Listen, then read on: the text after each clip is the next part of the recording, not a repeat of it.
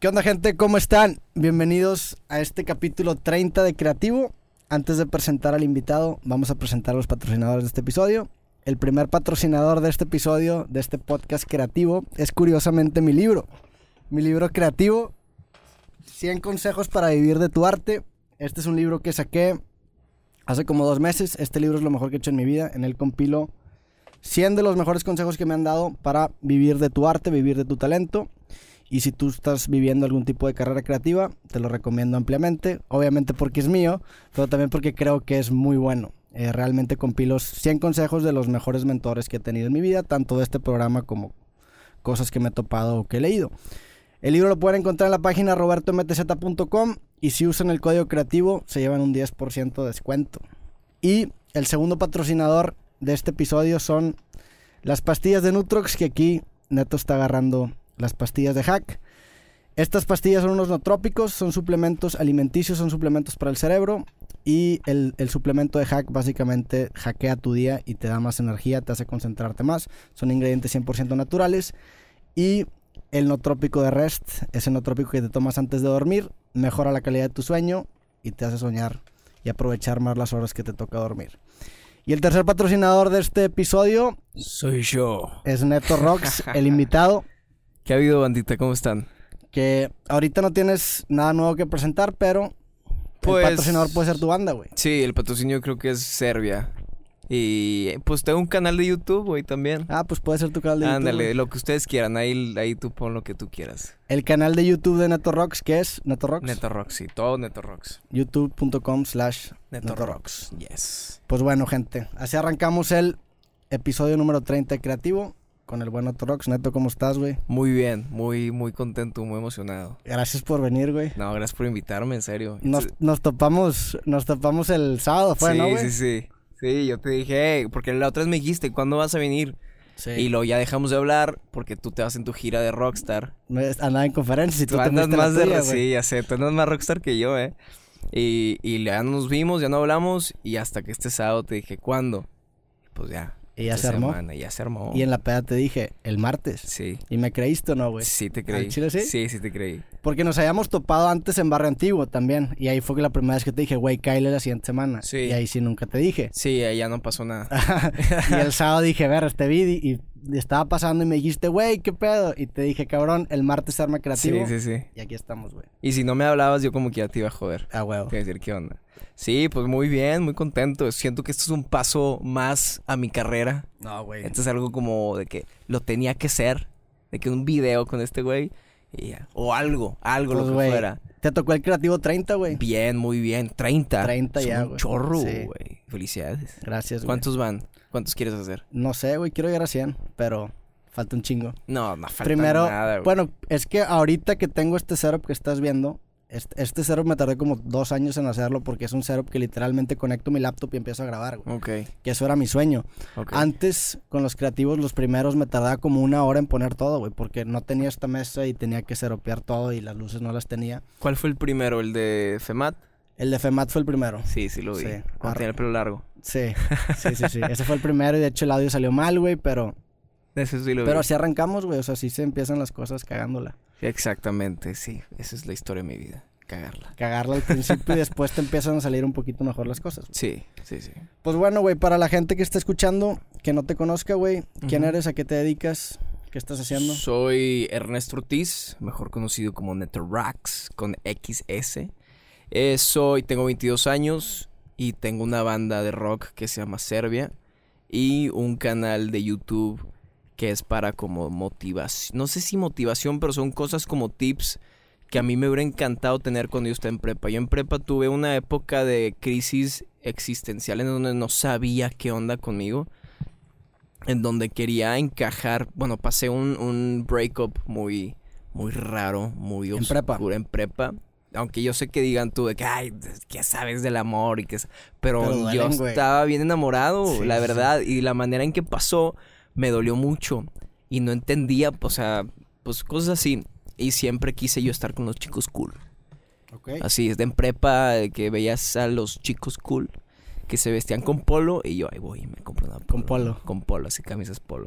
Hasta que un momento ya estaba con ellos yo Y lo dije, ¿qué estoy haciendo? Esto no es lo mío, esto no, que, que- que no encajo nada. Y ahí fue donde me fui directo a la música. O sea, ya iba con mi banda, pero ese fue el momento donde dije, tengo que cambiar mi vida. O sea, tengo que, esto no es lo que no me, lo que no me gusta, tengo que ser fiel a lo que me gusta y a lo que soy y, y aceptarlo. Y, y- y así fue. Empezaste entonces con Serbia cuando empezó, Serbia empezó Uf, ya, ya Serbia en carrera o, o en prepa. Empezó en prepa, antes de entrar a prepa, un, un mes antes de entrar a prepa. Ok. Teníamos, estábamos bien chiquillos. Estábamos bien chiquillos y no había dónde Pues tocar. tenían 15, 16 Sí, años. ¿eh? teníamos 16 años, pero no habíamos sacado absolutamente nada. Y lo que hicimos fue... En esa época la, la, la escena musical estaba horrible, no había nada por la inseguridad. Sí. El, el barrio antiguo acababa de abrir otra vez. O sea, el Café Iguana, el legendario Café Iguana, no iba a tocar nadie. Nadie, nadie. Nosotros Sí. fuimos los primeros que tocaron, que tocamos de regreso y e- ilegalmente. Sí. Teníamos fake Para la gente que no sepa, este, la escena de Monterrey era muy fuerte hasta que tocó el, el, el- Sí. pues, los años de inseguridad como en el 2010 más o menos. Sí, sí, sí. Que- Un poquito antes. Sí, un poco antes se- empezó a poner fea la ciudad, especialmente el centro de la ciudad, donde está Barrio Antiguo, que ahí estaban todos los bares donde tocaban las bandas. Este, y hubo un, como- hubo un acontecimiento donde mataron a un chavo en, en Café Iguana, que es como el... el pues, ¿cómo, lo- cómo lo describirías? Es la, el bar más grande de Barrio Antiguo en donde se presentan las bandas. Yo creo que es el, el bar más importante en el rock and roll de, de la zona norte. Sí. Fácil, o sea, todo el mundo ha tocado ahí, todo el mundo, desde Zoé hasta la banda más pesada de, de metal de, de Irlanda, o sea, una cosa así. Todo el mundo, los que no vienen a la Arena Monterrey ni al Banamex, van ahí. Claro. Y es, y es no solo porque es, no está tan grande y le caben como unas mil personas y todos están en sardinas, pero es- significa mucho tocar en el Café Iguana. Entonces empezaron en una, en una época en donde estaba muerto todo, donde, donde no le tocábamos ni al mesero. O sea, y nos tocaron así veces donde nadie nos fue a ver. Sí. Y nosotros sabíamos eso. Y, y tocábamos jueves, viernes y sábado. Jueves, viernes y sábado. ¿Y qué tocaban? ¿Covers? No, tocábamos nuestras rolas. Tuvimos Ah, reglas. Ya tenían, ya sí. tenían rolas. Teníamos rolas así de. Llevábamos dos semanas tocándolas. No tenía letra. Improvisaba yo ahí en el, en el escenario. Ah, yo soy el cantante, por la gente que no sabe. yo estaba improvisando las rolas mientras tocábamos. Y así fue. Tuvimos una regla: no vamos a tocar más de un cover Por show. por show. Y siempre tocábamos Arctic Monkeys. Ok. O una vez tocamos una de Julieta Venegas. Ok. ¿Cuál de Julieta? La te de? Me voy. Ah. Que la... Es muy buena rola. Sí, Julieta sí. Venegas, mi respeto, te mando un beso. y... Julieta, ven al programa. Sí, por favor. Y me a. Neto. Sí, me muero. La otra vez la vi en Tijuana y casi me desmayo. Oye, entonces siem- nunca, nunca, nunca tocábamos covers. Porque dijimos, vamos a hacer que, que la gente se aprenda nuestras canciones. Y nosotros sabíamos que si había una persona ahí y le gustaba, le dábamos el show de nuestras vidas, esa persona le iba a decir a un amigo. Sí. Y lo, ese amigo le iba a decir a más personas, y a más personas, y a más personas. Y así fue. Eventualmente fue poco a poco, poco a poco, poco. Empezamos con cero personas y luego una persona que iba pasando ahí le gustó, se hizo fan, le dijo a sus amigos y lo creció. Y este, pues ya estamos tocando en conciertos de 300 personas. En nuestros shows, hace poquito tocamos en Saltillo y también fue un concierto de 250 personas. Entonces fue algo súper, súper, súper, súper padre. ¿Cuáles dirías que son las influencias de Serbia o las tuyas? ¿Cómo componen, güey? ¿Tú compones tú? Yo compongo y escribo. Ok. Yo soy el compositor y el escritor. Eh, mis influencias, pues, es Beatles. O sea, cualquier compositor, escritor, que, o sea, si están viendo esto, escuchando esto, si quieren aprender a componer o escribir, tienen que dominar a los Beatles. O sea, lo tienen que escuchar todos los días y saber y estudiarlos. Porque esa es la base del pop. Es la base de todo. Son unos genios y no sé por qué están, a veces la gente, no, pues están súper sencillas, exactamente. Sí. Están súper sencillas las canciones, pero están increíbles. O sea, no hay una banda que ha durado tanto tiempo en donde en cualquier peda, güey, la pones y es de que, ¡guau! Claro, güey. O sea, entonces si quieren dominar la composición y escritura son los Beatles. Y esa fue la primera banda que yo escuché en mi vida.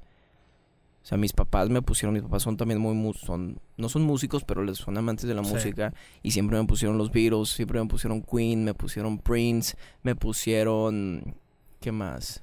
Este, Depeche Mode. O sea, me pusieron bandotas en donde yo estaba acostumbrado a que así es la música. O sea, la música es como los Beatles y como Queen. No me di cuenta que no, que son las mejores bandas del universo. Sí. Entonces yo estaba acostumbrado a esos estándares. Entonces yo siempre me fui tratando de, de imitar eso. ¿Tus papás te, te, te impulsaron mucho cuando empezaste a, a tocar? Sí, sí, sí, claro.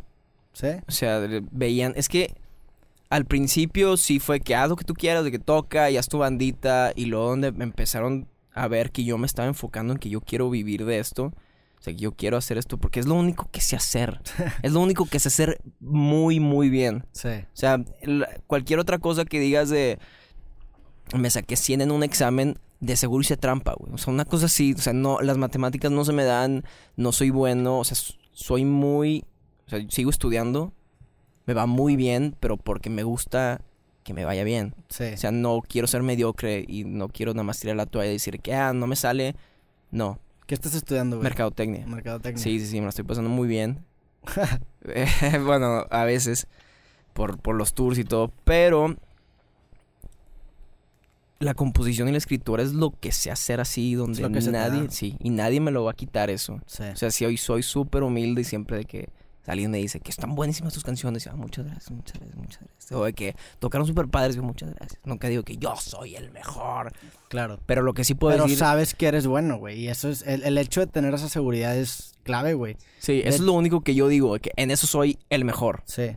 Y, lo puedo decir muy seguro. Y sabes lo que, lo que ayuda mucho en el, digo, y supongo que te pasa, güey, que, que como es- eres, como estás tan seguro en que te gusta y en que eres bueno, confías mucho en tus instintos, güey. Y eso es clave en una carrera creativa, güey. El hecho de confiar en, en tu intuición en lugar de depender una decisión de lo que te diga alguien más que hacer. Exactamente, y así ha sido todo Serbia, así ha pasado. La canción ahorita, la más padre que tenemos, la que tenemos, vamos a llegar al millón de streams ya en dos semanas, que es la que más nos conocen, la que nos dio el madrazo, fue una canción que no íbamos a grabar. O sea, ya estábamos a dos semanas del estudio y vamos a grabar y vamos a salir con un EP de cuatro canciones, el primero que se llama Fantasmas. Y te digo, pasó este rompimiento con esta chava y escribí, estaba súper dolor, estaba así, me estaba llevando la fregada. Y escribí esta canción y dije, esta va a ser, va a ser un hit. Va a ser un hit y va a ser el mejor madrazo que hemos tenido. ¿Y es, es la única vez que has dicho eso? no, lo ¿Una he canción? muchas veces, pero Sí, esa fue la primera vez que fue que sí, esto. Y llegué con los managers y vamos a grabar esta canción. De que no, neto, pero ya no hay dinero, es que no podemos y cuesta. La vamos a grabar, confíen en mí. Y la grabamos y eventualmente fue la mejor. Fue la mejor del... Y también me ha pasado con otra, este, también igualito. Hacía una semana de grabar otra canción, le dije, no, vamos a grabar esta canción. ¿Qué canción? No tengo, pero nada más tengo un riff. Tengo el tengo algo, Sí. pero la vamos a grabar. Y eventualmente también es de las mejores canciones. ¿Cuál canción fue esa? Verónica. La Verónica. ¿Y la primera fue la de Fantasmas? Fantasma, sí. Ok. Sí, sí, sí. Entonces, eso es lo que sé hacer muy, muy, muy bien. ¿Qué, cuál- ya se me olvidó cuál era la pregunta, como que nos fuimos, ¿no? Sí, güey, que... ah, que de confiar en tu intuición, güey. Ah, que sí, tienes sí, eso. O sea, eso, es, eso creo que es clave para cual- cualquier carrera creativa. O sea, algo lo que le tienes que meter de cierta manera inversión. Inversión me refiero a cagarla y aprender es a tu intuición, güey. Es lo único que tienes. Es lo único que tienes al final, güey. Sí. Porque, o sea, realmente... Mucha, o sea, mucha gente, y creo que en cualquier carrera creativa pasa, se basa mucho en lo que opina la gente o en lo que quiere la gente. Pero la realidad, y yo me he dado cuenta, es que la gente no sabe ni qué chingados quiere, güey. Exactamente. Y hay una frase que me gusta mucho que, que lo, la saqué, no, no sé quién la dijo, pero yo la saqué de un peleador de la UFC que se llama Chael Sonnen, que el vato habla bien chingón. El güey dijo, si tú le hubieras preguntado a la gente qué quería antes de que se inventaran los carros, te hubiera dicho queremos caballos más rápidos. Tú le tienes que dar carros a la gente, güey. La gente no sabe lo que quiere. Tú tienes que romper el paradigma. Y por eso tú estás del otro lado, güey. Porque tú confías en tu intuición y la gente también, güey. Sí. Y obviamente la mayoría de las veces, o no la mayoría de las veces, pero va a haber veces en que la vas a cagar porque te vas a arriesgar y a lo mejor no vas a recibir la respuesta que, que quieras. Pero creo que es mucho más valioso hacer eso y aprender de qué no quiere la gente o aprender de qué no funciona a simplemente complacer y depender completamente tu, Sí, en tu, este, tu felicidad de lo que respondan las personas. Claro, en este, en este mundo hay que arriesgarse. Sí, aparte más en, en lo creativo es, te Sí. tienes que arriesgar. Porque ahí va a haber, uy, híjole, cuántas veces me han dicho, cuando empezamos a, a tocar, llegaron unos amigos conmigo. Te digo, nadie, ni, ni mis amigos me iban a ver. O sea, mis buenos amigos que tengo como así cinco amigos así.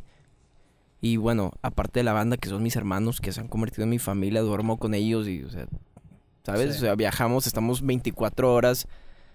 O sea, o sea, estamos horas que ya nos, ya somos parte de una nueva familia. Pero antes, nadie nos iba a ver. Sí. Y todos me decían, es que el rock ya no funciona. No sé por qué estás haciendo eso.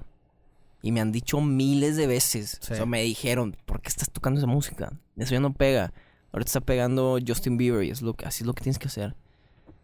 Y yo, ne, ni madres, ni madres, ni madres, ni madres, ni madres, ni madres, ni madres. Y aparte siempre fuimos, siempre me considero como el, el patito, ¿cómo se llama? El, el patito feo. Sí, el El patito feo de la avanzada, o sea, del- de, la escena que hubo. Porque no sé si te acuerdas cuando los Claxons la rompieron, la Sí. empezaron a romper bien duro. No sabes cuántas banditas imitando a los. Claxons habían, Sí, claro. pero como 17 mil. Y a mí me tocó porque cuando estábamos en la guerra de bandas y eh, ahí empezó los Claxons a darle duro, creo que en el 2015 Sí. y 2014 donde los Claxons empezaron así duro, todos, todos, todos tenían dos cantantes y hablando de la playa y el mar y de que todo está bien. Y nosotros llevábamos con guitarras eléctricas y de que Sí. de el corazón y, la- y fuerte, fuerte, fuerte. Entonces la gente que qué onda? Todas esas bandas ya no existen y nosotros seguimos aquí Claro, güey. porque ¿para qué quiero escuchar una banda? O sea, es que es lo que es el, el principal error de cualquier banda. O sea, de una banda que, que es de que están viendo que a alguien le está yendo bien y dicen, ah, entonces tenemos que hacer eso. Sí. O sea, todos dijeron, los Claxon le está yendo súper bien, entonces tenemos que agarrar las guitarras el- eh, acústicas, hacer las mismas melodías que Sánchez, que eh, son buenísimas las melodías de Sánchez, yo lo admiro demasiado Sí. y hacer ese tipo de género. O sea, tenemos que hacer ese género porque eso está pegando y eso es mentira. Sí, creo que lo que querías decir es para, bueno, no, sin, sin poniendo palabras en tu boca a lo mejor, pero ¿para qué quiero escuchar a tu banda que se parece a los Claxons si tengo a los. Claxons? Sí, exactamente. Y, y no está al Sí. nivel de los Claxons, Ajá, porque los Claxons porque- llevan dominando ese género Mucho tiempo. 10 años. Y si estás basando tu, tu, si estás basando el sonido de tu banda con otra banda, entonces tu límite va a ser esa banda. Exactamente. Y también todos creen de que es que es el género que está pegando. ¿O cuál es tu género, cuál es tu género, tu género favorito de música? El rock, el punk. Pero no te gusta el punk porque es el punk. Sí. Te gusta porque hay canciones dentro del punk que te han, que te han, que te encantan. Claro. O sea, el punk no sería el punk sin las buenas canciones. O sea, si nada más fuera de que topa, topa, topa, topa, Sí, topa, sí, topa, sí. topa, no estaría, no, no- sí, realmente nada. a mí lo que me gusta de ese género es la, la letra. A mí me gustan mucho las letras de las canciones y de hecho por eso empecé a hacer videos, güey. Yo si hubiera tenido, si mis papás me hubieran metido a clase de guitarra de chiquito, probablemente estaría haciendo música ahorita, güey. El pedo es que me gustaban mucho bandas como Against Me, bandas, este, pues bandas que tenían letras socialmente pesadas, güey. Y gracias a mi ineptitud musical encontré en, en los videos una manera de expresar yo también lo que pensaba, güey. Si hubiera sabido tocar guitarra hace 10 años, a lo mejor estaría haciendo, can- tendría canciones, güey. La neta. Sí. Entonces, por eso me llamaba la atención ese género de música. Pero sí, no, no necesariamente me gusta el, la música, sino que me gusta más. Si no te gusta el género, te gustan las canciones dentro del género. Sí. Entonces ahí es donde las bandas chocan, ahí es donde la gente de que, ah, entonces tenemos que estar haciendo reggaetón ahorita. No. O sea, si tú no, si no te gusta el reggaetón, no No hagas reggaetón. No es porque no te vayas donde todos están yendo. Y menos si piensas que es por el género. Si, es- si piensas que nada más ponerlo en tu pa tu pa tu vas a pegar. O sea, a la gente le gusta el reggaetón. Bueno, la neta no sé por qué a la gente le gusta el reggaetón. Sí, Pero a mí no soy fan del reggaetón. Pero sé que son por las rolas, son por las canciones, no por el simple hecho de ser reggaetón. ¿Sabes? Sí. Entonces ahí es donde muchas bandas se cayeron por querer ser los Claxons. Y, y también por querer ser Panda. Y por querer ser División Minúscula. Y por querer ser, ¿sabes? Esas bandas. sí, Y se, exactamente fue lo que, lo que dijiste. Se quedan en ese límite. Sí. Lo que haces, lo que... Hasta te, te vas a esperar a que saquen otro disco a ver qué hacen. ¿Sabes? Pero ¿hasta dónde entonces llevas tú el hecho de que una banda te influencie a llegar a ese punto? O sea, ¿en dónde, en dónde dibujas la línea, güey? Agarras cositas, pero no puedes hacer lo mismo porque tienes que pensar en de que ¿por qué me van a escuchar a mí si ya existen ellos? Tienes que hacer mejores canciones que ellos, pero lo- el, no se puede porque el límite, o sea, estás hasta ahí. O sea, ¿cómo vas a hacer otra cosa mejor haciendo lo mismo? Claro. Está un poco difícil y, o sea, claro que se puede, pero no te sirve de nada. O sea, artísticamente o creativamente no te ayuda en lo, en lo absoluto. Estás haciendo lo mismo de algo. Entonces nosotros lo que hicimos, lo que a mí me gusta mucho hacer, yo admiro muchísimo a Pepe. A Pepe Madero, la Biblia, aunque mucha gente lo, lo odie o dice que las canciones no están padres o que no canta bien. Escribe bien cabrón. Escribe increíble. A mí me encanta. Ese me fue mi primer concierto. Mi panda, panda tiene un, un, un lugarcito en mi corazón. Sí, claro, pero, también, güey. pero increíble, porque ese fue mi primer concierto en un 15 años. Mi prima andaba con el ex guitarrista de Panda, con Ongi. Ok. Y una vez tocaron en un 15 años, cuando yo tenía 4 años. Yo tenía 4 años. Y tocaron en un 15 años, en donde ahorita es The City. ¿Qué, qué, qué generación eres tú? ¿9, 4? Yo soy 9'6". Yo tengo En el 22. 2000. Sí. O sea, recién estaban empezando. Sí, o sea, tenían el, la revancha del príncipe charro. Ok. Y me regalaron un disco que nada más tenía la canción de. de. Serenata, ¿cómo se llama? ¿Cómo se llama? La de Es- Maracas. La de Maracas. Sí. Pero la tenía dos veces. No sé por qué. o sea, no sé por qué nada más. Ese es el. O sea, tenía un, un sencillo, pero la tenía dos veces. Y yo era que este es mi disco. Y yo lo así. Y los fui a ver. Porque me invitó mi prima. Estaba bien chiquita, o sea, que fui con mi mamá. Y yo estaba como en backstage. Y yo veía a estos güeyes tocar. Y todas las chavitas ser locos. Así locas, locas. Y todos también. Y hacían. O sea, tenían 15 años, pero estaban haciendo un desmadre. Para mí eran los, los grandotes. Y yo me volteaba a ver los veía. Y yo dije, esto es lo que quiero hacer por el resto de mi vida.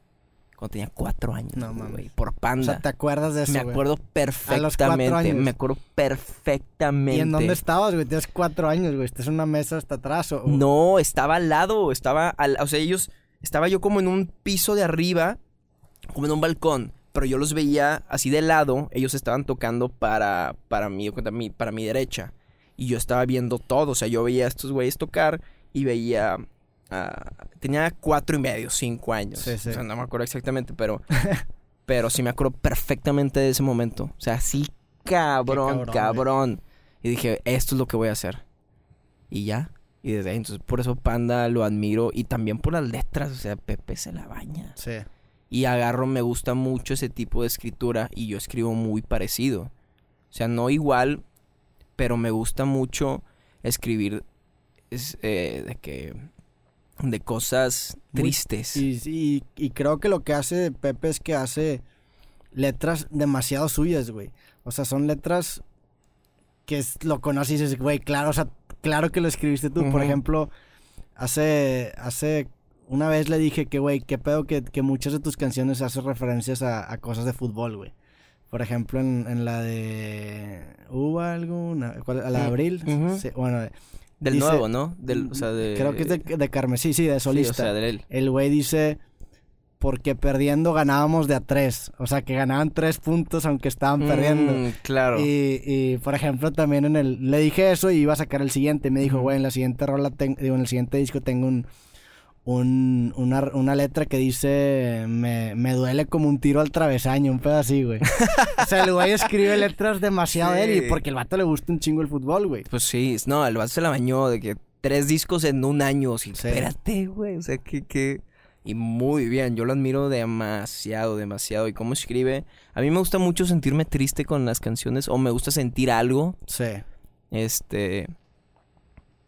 No sé por qué. O sea, obvia- siento que fue por este rompimiento que tuve y la chingada. Pero me gusta mucho sentir algo. Claro. Por eso no me gusta el reggaetón, porque no siento nada Sí. no siento nada.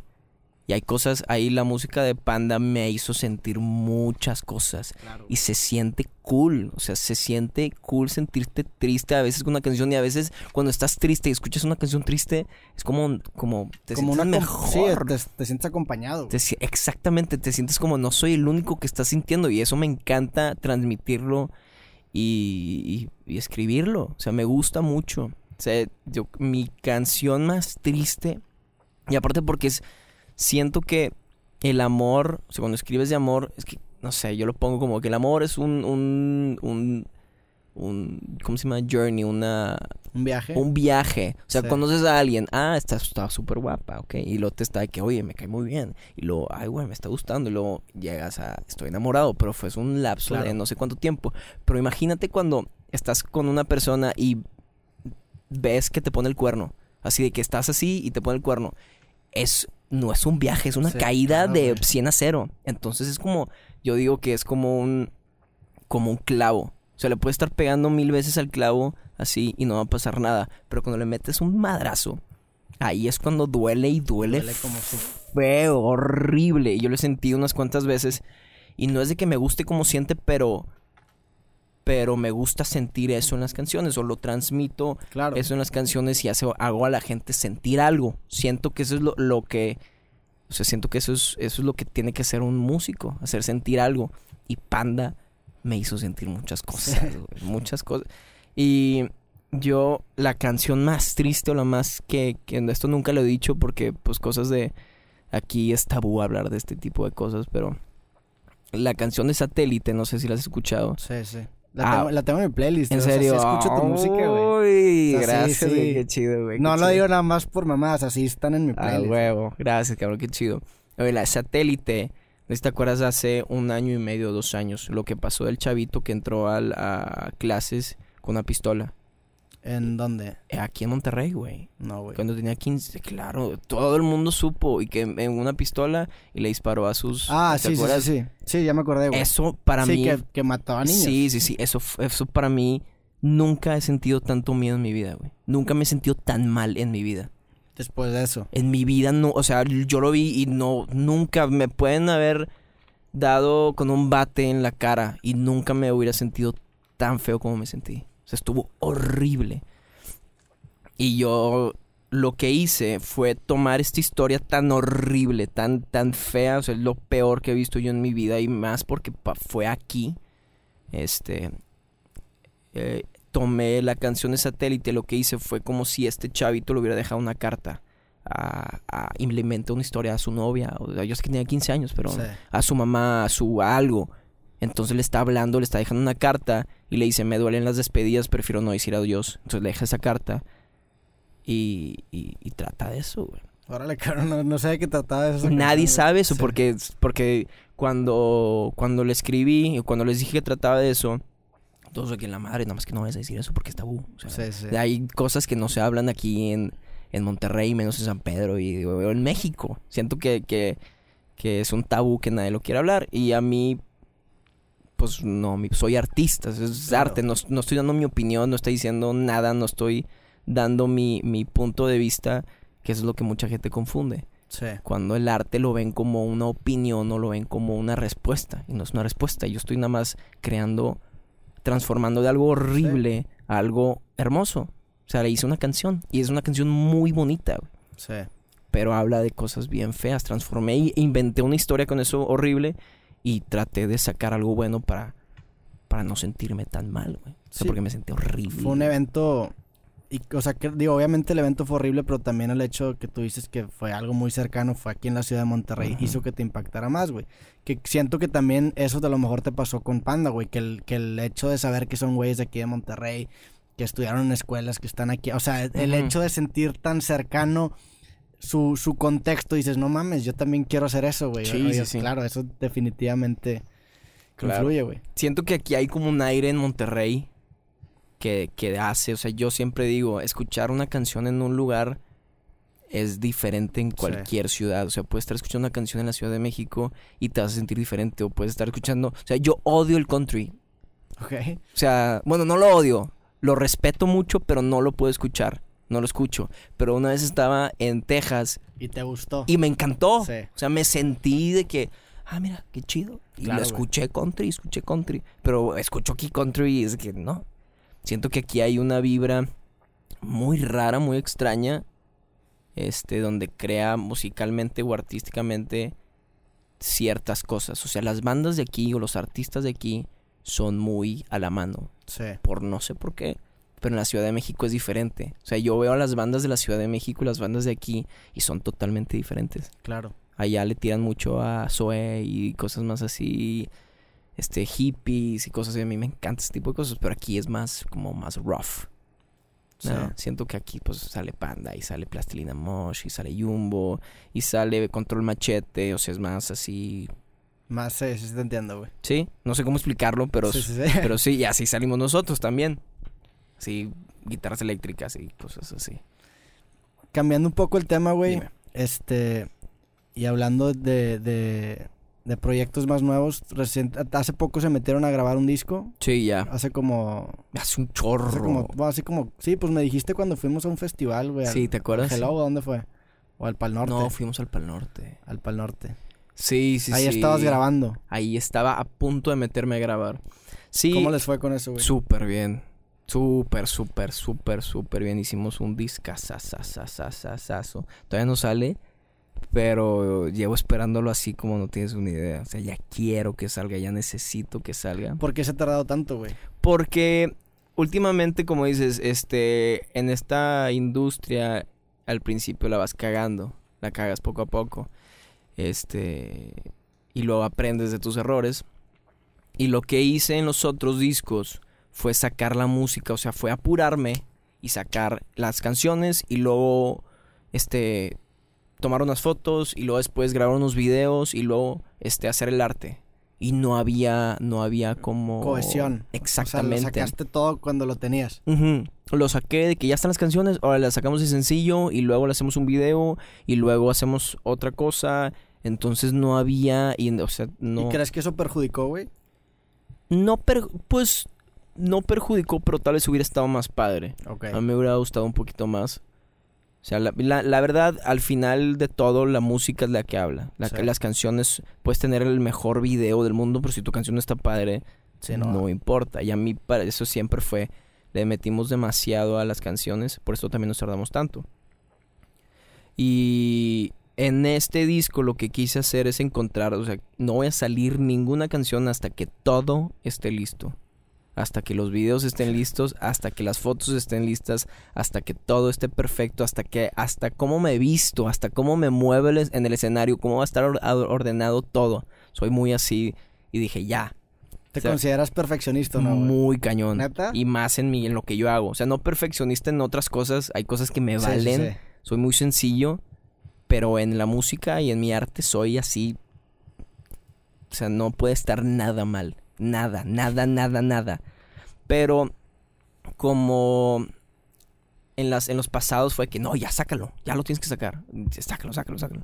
Entonces pues me dejé llevar, o sea, me dejé como de que, ah, bueno, ok, o sea, soy, soy nuevo en esta industria, pues él, él sabe qué qué es lo que tenemos que hacer. Sácalo, sácalo. Entonces, ok, lo sacamos. Y luego grabamos un video. Y esta vez fue que no, esta vez nadie me va a decir qué hacer. Yo decido qué es lo que vamos a hacer porque, pues como dices, es mi intuición, es lo que, Sí, sí, lo sí. que sé hacer y lo que... Y son mis canciones, entonces sé exactamente cómo las tengo que comunicar, sé cómo las quiero expresar, sé cómo quiero... O sea, ya grabamos los videos y yo estuve a la mano así con, con el director. Tuvimos nada más un director para cuatro videos, los grabamos en cuatro días. ¿Quién fue el director, güey? Benji se llama Ok. un tipazazazazazazo loquísimo de la Ciudad de México que, que, que nos llevamos muy bien. Y dije, quiero que sea el mismo director para los cuatro videos para que tenga la misma conexión, para que se traten, o sea, tiene una, tiene una línea así como se conectan los videos, tiene la misma vibra, porque si haces algo con un director y lo haces algo con otro, Sí, pues son- no va a haber una... ¿Y cómo dije, lo escogieron, güey? ¿Vieron su...? Sí, su vimos. es que el disco es, habla mucho, o sea, habla muy sexual, habla mucho de. de, de sentimientos. O sea, habla. Cada canción habla. O sea, lo que hice es que agarré el sol, el concepto del sol y el concepto del amor. Y los puse como iguales. Y siempre digo, o sea, bueno, dije que todo siempre el amor y el sol lo ponen como algo muy bueno, como es lo que nos da vida y el amor es el mejor sentimiento del mundo y todo esto. Pero si te acercas un poquito más al Te sol, te mueres. Sí, sí, te quema y eventualmente el sol va a destruir todo. Entonces fue lo que, lo que me puse a, a pensar. Si hay un exceso del amor, se vuelve destructivo. Entonces los puse así, si te acercas un poquito más, si te pasas de esa línea de amor, se puede volver destructivo. En un, en un, en O sea, un resbale, sí. se vuelve destructivo y es lo que pasa. Y todas esas canciones hablan de una situación en donde el amor es demasiado que se vuelve oscuro. Ok. Son situaciones así de que... De, Amor obsesivo. Ándale, amor obsesivo de que sabes que te está poniendo el cuerno, sabes de que, que esta chava, estás, estás enamorado de esta chava, sabe que se está acostando con alguien más, pero dice, no me importa, pero necesito que estés conmigo. Sí. De que no me importa, quiero así. Cosas así de... Y luego también donde un rompimiento bien feo y caes en, en drogas y cosas así. Eh, obviamente no hablo, o sea, mucha gente va a pensar que este güey está loco, este güey se mete Sí. puras cosas. Y no, otra vez, es algo creativo, es algo artístico, no significa. Es como Quentin Tarantino, admiro mucho a Quentin Tarantino. El, si ves sus, sus películas, el vato está loco. Sí. O sea, el vato está loco, pero es un tipo muy inteligente y puede crear arte de, de la nada. Sí, digo, el arte tiene que ser así, güey. El arte tiene que ser abstracto, sucio. Tienes, de cierta manera, tienes que encontrar en el arte una manera de refugiar esos sentimientos que no quieres que te representen nada más a ti. Y, y, y a mí lo que me gusta hacer, por ejemplo, cuando escribo, no sé, güey, cualquier tipo de obra creativa es, pues, adjudicarle el, el- cualquier interpretación que le puedan dar a ese proyecto, como, güey. Esa, o sea, darle al arte su propia responsabilidad Sí. y tú salirte. Sí, porque sí, es cuando más libre puedes crear, güey. Sí. Y eso pasa mucho, supongo que con los músicos, con comediantes también, güey. Hay comediantes que dicen bromas bien pesadas que no creen eso, pero lo hacen for the sake of art, o sea, porque saben que es chistoso. Es un Y chiste. quieren entrar a ese territorio y no necesariamente, como tú dices, es una opinión de esas personas. Exactamente, no es, no es lo que pienso yo de que me estoy, te estás, o sea, exactamente los comediantes y los lo he visto. comediantes es el ejemplo perfecto. Y los comediantes la sufren demasiado porque es que, es que dijiste esto y aparte estamos en el 2018, casi 2019. Que cualquiera se Aquí ofende puedes ofender, o sea, yo ahorita estoy seguro, estoy seguro que alguien se va a ofender. Por tu camiseta de... Por mi camisa de Dualipa, mi amor, te amo. Dua Lipa, ven al programa. Por favor, ven a mí. sí, y es igual con los músicos, o sea, y también le ha pasado a Pepe. Yo he visto muchos documentales de, de, de Panda. Soy, es que yo estudio la música demasiado. Las entrevistas de artistas que me gustan mucho. Y vi un documental en donde fueron a Perú o a Chile o Argentina y que le mandaron una carta, este, como, como de una señora que dice que cómo es posible que escribes de esto y de que este se van a suicidar los los los se van a matar los niños y se van a empezar a cortar y quién sabe qué y de que no, o sea, no es eso. Y no, y aparte no es tu responsabilidad, güey. O sea, tú eres, tú eres responsable de lo que publicas, pero no de lo que la gente interpreta, güey. O sea, no puedes controlar el contexto que tiene la persona. Si tú, si tú sacas una canción triste y una persona está en una situación demasiado depresiva, pues a lo mejor sí va a servir como catalizador para que cometa algo malo. Pero, güey, tú no, tú no eres responsable de ese contexto. Sí, al- bueno, al menos que digas de que mátate. O sea, que, Pues, que- que tus que tus rolas e- digan e así. inclusive en ese caso, pues, güey, es arte, güey. Sí, Digo, sí, no, sí. Ah, obviamente es, va a ser polémico y va a ofender a alguien, pero vale madre. La neta, tú no eres responsable de eso, güey. O sea, Ujú. tú lo estás haciendo porque... Por ejemplo, Luis que tiene un beat de eso que dice que, güey, no tienes que hacer nada en tu vida. Si tú no quieres hacer algo en tu vida, nada más suicídate, güey. Nada más puedes usar una vez ese pedo, pero te puedes suicidar siempre, güey. Nada más puedes hacer. Todo el, todo el tiempo estás escogiendo no suicidarte, güey. Y pues obviamente esa zona oscura y no es literal. Y el vato estoy seguro que no cree eso. Pero lo dice, güey, porque pues es chistoso. Y sí, y es porque es de que puf, Ajá. ay, o sea, te pega, te pega bien duro eso y es de que "Tía, tienes toda la razón. Tiene una razón, claro. Sí, siento que también hay que a veces pasar de la línea y empezar a tocar botones o empezar a jugar para que para que sienta de que ay, cabrón. Sí. Digo, lo- sí". los, los, los músicos y los comediantes y yo creo que muchos creativos funcionan en la sociedad como detectives morales. O sea, realmente salen afuera del- del- de la frontera de la moralidad y empiezan a investigar para empezar a expandir un poquito más esa frontera. Exacto. Esas son las personas a las que nosotros le damos permiso de explorar ese territorio oscuro, güey. Porque nosotros no nos atrevemos a hacer. Entonces, con el arte, adjudicándole esa responsabilidad a, bueno, lo estoy haciendo por the sake of art, dejas que esas personas exploren lo que tú no quieres explorar, güey. Sí. Está chingón, la Sí, neta. está con o sea, es una... Fungen un rol bastante importante socialmente hablando y el arte eh, históricamente ha cambiado ideologías y formas de ver la vida. Sí, yo hablando de eso también, yo a Marlene, Manson lo admiro así cañón. Y también cuando, hablando de eso, del, de lo del suicidio, que se viste el documental de Bowling for Columbine. Es un documental que habla de donde la matanza de, de Columbine en una escuela, en donde llegan dos chavitos y empiezan a disparar. Y todo eso se lo culparon a Marlene Manson. Porque sí, porque, porque, Porque habla... escuchaban Marilyn Manson los... Y no, y al final no escuchaban a Marilyn Manson. pero porque Marlene Manson hablaba de eso. O sea, o, o según esto, hablaba de esto. Sí. O sea, porque nada más dice este, este güey que él era el poster boy de, de, de la maldad. O sea, en, es- en esa época Marlene Manson estaba en la, en la cima Sí. y era súper controversial y estaba pues saliendo este desnudo y todos los videos súper sexuales pero súper oscuros. Entonces todo, ya sabes, todos los católicos este o cristianos en Estados Unidos pues dijeron, esa fue esa es la culpa, la culpa la tiene, la tiene Marlene Manson. Y, y dice Marlene Manson, ah, llega el, el do- el- a documentarlo, se le empiezan a entrevistar y le dice, ¿qué le hubieras dicho tú a estos chavitos que, que, los, que los se suicidaron? De que yo no les hubiera dicho nada, yo hubiera escuchado. Y eso fue lo que nadie hizo. Sí. Y luego dice, da una clase Marlene Manson y dice, el arte no es una respuesta. No sé por qué están buscando respuestas en el arte. El arte es una pregunta. Tú solito te vas a dar la respuesta. O sea, tú, tú es la música y el arte te tienen que hacer cuestionar cosas. Claro. Y luego tú ya vas a encontrar la respuesta dependiendo de cada situación que estés viviendo. Sí, O sea, e- porque- e- esa interpretación de tu arte acaba siendo la respuesta a la pregunta que el artista te plantea, ¿no? Exactamente, porque la pregunta, digo, la respuesta no va a ser la misma tuya que la mía Claro. porque no estamos viviendo las mismas cosas. Sí. Entonces tú te referiste a esto y tú estás diciendo y que pues ese es tu, tu pedo, no es el mío. ¿Por qué Sí. no? Y como dices, la, la canción satélite nadie sabe qué es que trata esto y tú la puedes interpretar de la manera de la que manera que tú quieras. Pero si yo te, pero si alguien llega de que es que estás hablando de que está bien, que sea ya, y yo no, no, no, no, no, no, no, no. O sea, yo nada más estoy poniendo arte. Si tú lo quieres interpretar, De yo, yo lo agarré, lo tomé, lo interpreté y lo, lo, lo hice algo bonito.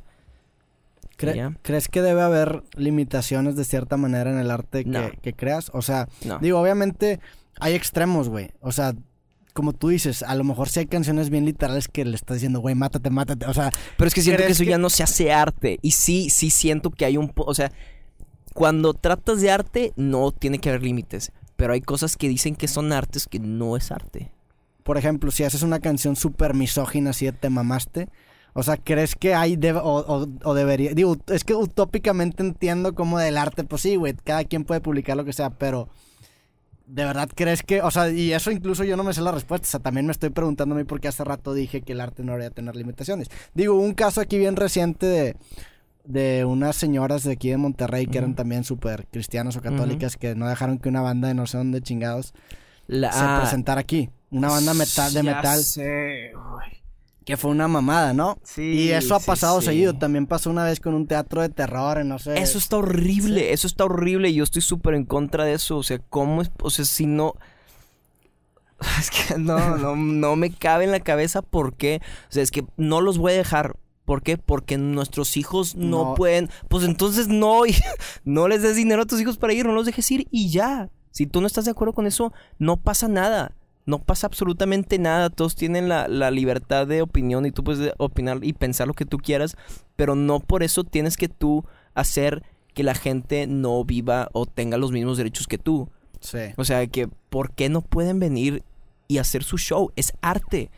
No están diciendo, no, pues porque no pueden venir. Porque el demonio, no sé qué. Que eso fue lo que pasó en el, Sí. en, en el de Café Iguana.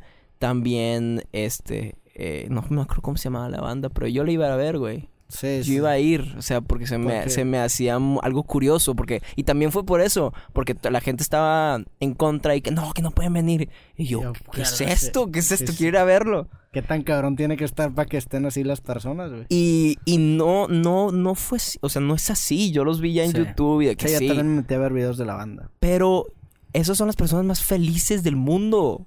O sea, yo, yo he conocido a muchos metaleros Sí, que son unos panes de Dios. claro, güey. O sea, le tengo más miedo a los reggaetoneros que a ellos. Los reggaetoneros, esos sí están cabrón. Esos sí son. Hay gente pesada ya en el, en el, en el entretenimiento. Pero las- los metaleros, los metaleros son unos amores. Sí, sí, sí. Y los, y los, porque siento que sacan todo. Sacan todo. y "Ah". En, en la música, sí. De hecho, creo que el estereotipo del metalero es este güey grande, medio gordito, con el pelo largo, con una camiseta de, no sé, güey, Metallica o Iron sí, Maiden. Todos sí, tenemos amigos así, güey. Sí. y de que Anthrax y. Sí. Y todos los ven de que no, estos vatos satánicos. Y que los vatos son los güeyes más nobles, más fieles, más felices. Porque sacan toda su furia en la En música. Y eso, yo también me gusta mucho ese tipo de cosas. Por eso siempre es pesado. Mi música me gusta pesado porque sacas ese enojo que tienes dentro.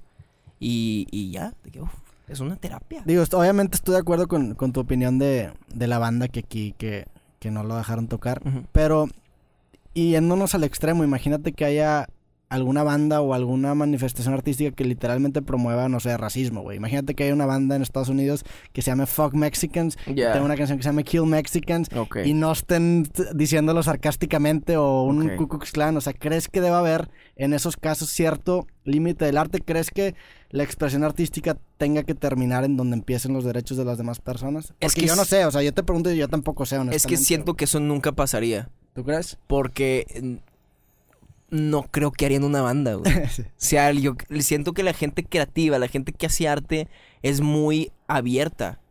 O sea, yo con todos los artistas que yo conozco, no hay ninguna persona que esté diciendo que, ah, es que es... No conozco ningún, una persona creativa que crea arte que sea homofóbico, o sea racista, o sea que sea muy cerrado, ¿sabes? O sea, que tengas es- esos... Entiendo que es medio contradictorio crear arte y pensar así, pero sí, Sí. hay, güey. Sí, sí, o sea, sí, sí, bueno, Ted Nugent Sí, es, un, es un ejemplo de ellos, pero no habla de eso. Claro. O sea, él tiene sus, sus ondas detrás de, de la música, pero nunca habla de ese tipo de cosas.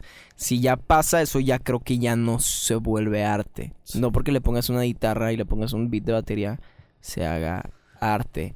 Pero es que ¿dónde, Sí. dónde dices, dónde pones la línea en dónde es arte o no es arte? Es que también creo que el, el arte funge como un espejo de la sociedad. O sea, si, está, si hay una banda así es porque la sociedad es así, güey. O sea, realmente... Es más, si tú te vas a leer, por ejemplo, la, la literatura de Estados Unidos de 1914, güey. Son los vatos más racistas del mundo, güey. O sea, Claro, Oscar claro. Wilde tiene un, un libro con un personaje que se llama Nigger Jim. Literal, güey. O sea, sí. Sí. Entonces dices de qué madres. ¿Cómo lo puedo censurar si el arte es un reflejo de cómo se comporta la sociedad en ese Sí, momento? sí, sí. Si sale una banda a lo mejor súper racista a los mexicanos, es porque la sociedad es racista a los mexicanos y, es, y funge como un espejo, güey. Yo no me. Yo no me ofendería si pasa eso. Ah, yo tampoco, güey. En lo absoluto. Pero- En lo absoluto. Y eh, no sería.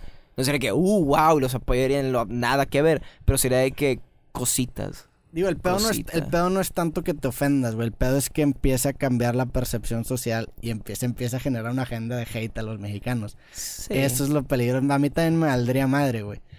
Pero si empieza a haber gente que vas caminando y de repente te meten un putazo por algo que sacas, por algo que, sa- que escucharon en una canción, ¿qué puede pasar, güey? Sí. Pero. Sí, estamos yendo al extremo de... Está súper Sí, extremo. Pero. No sé, yo sería de que cueros que se están. Se están esforzándose tanto Para, sí. para nada más jodernos. Sea, esfuérzate más, por favor, güey. O sea, yo, yo les diría, dale, güey, sigue dando. sí le dando. A mí, no sé, a mí me gusta mucho ese tipo de cosas. Ese como... O sea, que te estén criticando y que te estén diciendo, dame más, güey, dame más de tu odio. Yo los haters me, me encanta. Y Sí. tengo... No tengo muchos en... En YouTube es donde más hay, Sí. pero son muy pocos, pero son muy heavy. ¿Neta? Muy heavy. Y yo, pues ahí les contesto, de que dame más, güey, dame más, síguele. ¿Te, te gusta contestar a la Me gente gusta, que te meten sí, sí, Yo sí. no, güey, yo no le contesto a nadie. Sí, me gusta. Pero no es porque, ay, Sí. no, no, es que yo aprendí a que me valga madres lo que la gente piense de mí. Sí. Lo aprendí desde de ese, desde prepa. O bueno, ya carrera, ya aprendí que para qué. O sea, si están hablando de mí, ¿qué me va a hacer a mí? Sea, Claro, ¿qué, güey. qué- qué físicamente qué me hace? No me hace absolutamente nada. Las personas que ya me importa, que, que tienen una visión positiva de mí, de que mi familia, mis amigos, ¿sabes? Ese tipo, ellos ya saben que yo soy una persona muy buena. Que Sí. saben de todos mis valores y que no soy malo. Entonces, si alguien más que no conozco, que no me importa, piensa mal de mí, madre. no me importa. Sí. O sea, que dime más. Y me, me, me, me alimenta ese tipo de cosas. Sí, sí, a mí me, me gusta mucho esa idea. Yo también, este, creo que a lo mejor la respuesta no es me vale madre lo que la gente piensa de mí, pero me vale madre o sea, creo que tienes que escoger un grupo de personas a las que valoras su opinión. Exacto. Entiéndase tu familia cercana, a lo mejor gente que está en tu medio. Por ejemplo, yo si saco un video, pues tengo gente cercana que es de que, oye, güey, ¿qué te parece este video? Y me importa lo que esa persona me diga. Y que, oye, güey, la Sí. está en pinche. Ah, bueno, Sí. valoro su opinión porque le estoy dando la confianza y sé que me lo dice constructivamente. Pero si un güey en internet ve, ve 15, 20 segundos de mi video y me mienta la madre, me vale madre lo que piensa Sí, ese vato. claro. Bueno, sí. o sea, sí, Sí. Pero si tú tal vez estás de que sí, es que está, está, estás enamorado de lo que hiciste y alguien te dice, no, está bien pinche. Hay veces donde que, gracias, pero vete en la chingada. O hay amigos que no son buenos amigos. Ah, claro. Y que te dicen, Y sucede. está con madre, güey. Estoy, te gusta, está con madre, güey, está con madre. Y lo, ay, cabrón, está horrible. Sí, sí, sí. Y siento que, que, que Que eso pasa mucho. muchas veces y más aquí, Y, más mu- y aquí. muchas veces siento que esa gente no lo hace por mal, lo hace nada más para no, no, No sé, no se, miedo. no se atreve a decirte lo que piensa, güey. Sí. Y por eso buscas gente que sí te da feedback con esto y te diga, güey, la está la chingada, o sea, o- y se vale, o sea, hay veces en los que haces cosas de la chingada. Y hay cosas que yo veo y digo, ¿por qué nadie les dijo? O sea, esas personas no tienen amigos. O sea, Claro. cosas que suben y de que alguien te tuvo que haber dicho. O sea, el proceso para sacar una canción, o es que es un ejemplo que estoy dando ahorita porque me acaba de pasar esto. Veo, o sea, un video musical y una canción de Navidad. No sé si sabes de quién estoy hablando. No. Una- unas chavas se juntaron de aquí de Monterrey Ok. muy famosas e hicieron una canción de Navidad. Es una ofensa, güey. Es una ofensa para, para las personas que, que hacen música. El video está... hor- No me gusta criticar, Sí. pero le digo, ¿cómo nadie les dijo? güey? O sea, ¿cómo nadie les dijo de que, oye, no está padre? Y de que te quiero mucho. Y sé que esas chavas son muy buenas personas y nada, o sea, no quiero criticar, pero hay amigos que te tienen que decir, oye, esto está mal, no está cool. Sí, sí, sí. Y más porque no son músicos, o sea, son personas que, que oye, comadre, hacemos unas canciones. Sí. Y lo hicieron y nadie les dijo que estaba mal. Pero bueno, eh, puede ser lo que tú quieras, ¿verdad? Sí, Que, que no les importa, si están escuchando, que no les importa lo que yo diga. Sí. O sea, sí, güey, es que sí está, sí está... Eh, Ajá, está medio... ah. Sí, hay, hay una línea así como que es que. Sí. O sea, no te quieres ver elitista que no, no nada más yo, o sea, que no que puro músico pueda sacar canciones. no, no, no, claro que no. Al- y yo puedo hacer arte y me va a salir mal. Pero si hago un. O sea, espero, oye, Sí. está bien pinche lo que estás haciendo. Ah, ok. Es, es mi mejor amigo y, y voy a ponerme enfrente de él cuando le. Si es que le, le disparan. Sí. Ah, ok. Pero, pero también gran parte del arte es ser una nalga al principio, güey. Sí, sí, sí. Entonces, e- es el pedo, o sea, ¿cómo, cómo superas esa curva de aprendizaje? Por ejemplo, o sea, O sea- ah, ok, está horrible. Vamos a hacerlo mejor. y no sacamos eso. Pero no la saco, no la Sí. sacamos, ¿sabes? Sí. Eh, es- así es como se aprende. Eh, eh, O sea, así yo- es como tienes que aprender, porque si nadie te dice que está mal, nunca vas a aprender. Pero yo no hice eso. Por ejemplo, yo cuando empecé a sacar mis videos, güey, mi primer video está de la chingada, pero de la chingada. Ajá. Y ahí lo tengo todavía, güey. Y el- en los primeros videos me da tanta pena salir yo que salía con lentes oscuros, güey. Y lo publiqué, güey. Y nadie cercano a mí vio ese video, lo publiqué y no le dije a nadie. Pero las pone que lo vieron 20 personas y ese, de esas 20 personas agarré feedback. El pedo es cuando eso... Ese arte malo que sacas se vuelve viral porque la gente se empieza a burlar de él. Es el Ah, pedo, güey. Ya, Lo sí. que le pasó a Rebecca Black, por ejemplo, güey. Sí, ese tipo, o sea, ese tipo de video está ojete y está malo porque es su primer video. Pero debe estar malo y se debe quedar, no sé, con 100 views y mentadas de madre con de 100 personas. El peor es cuando Sí. se vuelve viral y la gente, o sea, es... Cuando se vuelve tan malo Sí. que se vuelve viral. porque mi, mi consejo número uno para la persona que arranca una carrera creativa es, güey, dale con lo que traes, saca arte al principio que esté pinchón, pinchón, aprende de eso. Y el hecho de que tú sepas que tu arte está pinchón significa que tienes buen gusto. Eso te va a empezar a guiar para empezar a mejorar, güey. El Ujú. peor es cuando tu primer, tu primer Sí, cagazón. obra Se vuelve se de vuelve viral puff. y ya te defines de que puta madre. Pero bueno, tienes esa obra y alguien te dice, güey, no, te lo recomiendo, no lo saques. Sí. Ah, ok. Pero ya aprendiste, ok, vamos a tener que ser mejor que esto. Pero el es, es que el O pedo sea, es- yo tengo canciones horribles. pero el pedo es que, o sea, de cierta manera hay un conflicto con tu intuición, que es otra cosa de lo que estamos hablando. Sí, sí, sí. Es contra, digo, el arte es contradictorio, la creatividad es contradictoria. Sí, pero mi, mi primera canción que escribí en mi vida nunca la saqué. Sí. Y mi segunda tampoco. Y mi tercera tampoco. Y mi quinta Claro. tampoco. O sea, ni las. ni la canción. ¿Cómo se décima. sí. O sea, no fue la canción que saqué. Iba escribiendo canciones y yo que, ok, está cool, pero puedo hacer mejor. No, esto es una mierda. Pum. Y luego la siguiente, no, tampoco. No, tampoco, no, tampoco. no. Hasta que yo estaba seguro que esta canción estaba increíble después de practicar. Porque si, si yo empiezo a hacer un libro ahorita, no voy a poder, güey. Y espero que tú me digas, neto, esto está horrible, güey. Sí, sí, sí. O sea, mi primera escritura nunca la voy a sacar. Porque tengo que practicar. Es así es como tienes que hacer. Sí. Y ya cuando, cuando ya estés practicando y ya empieces a hacer. Porque si, si la nada te vuelves loco, empiezas de que voy a hacer esto. Ok, sí, lo hazlo. Pero puede pasar, güey. O sea, yo, por ejemplo, saqué un libro el, el año pasado, güey. Pero es, es- es lo que sabes hacer, al Sí. parecer, ¿sabes? Pues sí, güey. ¿Sabes? Te, Sí. Eres, eres creativo y te salió muy bien. Y aparte, ya llevabas haciendo Sí, videos y hablando. sí, sí, sí. y- Escribir a mí también me gusta mucho hacer. Exacto. Sí, pues sí, tienes razón, güey. Yo creo que es, es ser consciente de que eres bueno haciendo e intentar resaltar eso independiente del, independientemente del medio en el que te desenvuelves. Por ejemplo, güey, yo me quiero meter al medio de la música. Yo sé que escribo muy bien, pues sé que toco la chingada. Entonces, bueno, vamos a hacer algo que resalte más mi parte lírica que la parte musical, güey. O si eres malo, practica. Sí, obviamente. Pártete la madre. Eso es lo que yo hice. eh, Fue escribir y yo sabía que no estaba bien. Y hice Sí. chingos de canciones antes de, de sacar la primera. Y ahorita la escucho y es que no es mi mejor canción, pero no es. No es, es, es después de como 50 canciones. O sea, para este tipo de cosas te la tienes que partir, no nada más de que, ah, quiero ser artista y va a salir y lo que salga es de que no, o sea, en este tipo de cosas te la tienes, y en cualquier cosa de la vida, Claro, te la tienes que partir, nadie, o sea, es que siento que cuando a, las, a los niños les dicen de que puedes hacer lo que tú quieras, ah, puedo hacer lo que yo quiera. Y Sí. se, se escucha bien fácil y siento que eso está mal. O sea, tú puedes hacer lo que tú quieras. Y tú, si sueñas grande, vas a poder hacerlo. Y hasta ahí te dicen. Y es de que así, a huevo. Pero Y te la tienes que No, pelar, exactamente. Tiene que decir que tú puedes hacer lo que tú quieras. Si te la partes va a ser difícil, va a haber lágrimas, va a haber sangre, va a haber lugares donde vas a querer morirte, van a haber situaciones súper feas. Pero sí vas a poder. Claro. si pasas por todo eso. Pero a todos nos dicen de que tú puedes lo que tú quieras. Si, si sueñas. No es cierto, eso es mentira, eso es mentira.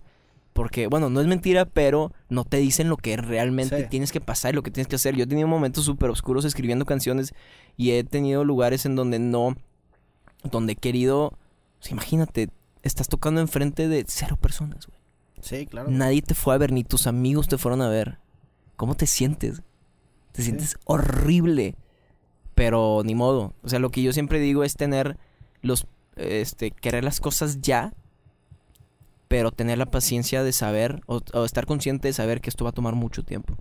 Sí, no, y, y aunque suene cursi, la neta es enamorarte del proceso, güey. O sea, te gusta, ¿qué te gusta hacer, güey? ¿Te gusta. ¿Te gusta componer música o te gusta decir que tienes canciones? ¿Te, o gusta, te gusta decir que eres artista o que eres famoso. ¿Te gusta escribir o te gusta decir tengo un libro? ¿Qué te gusta, güey?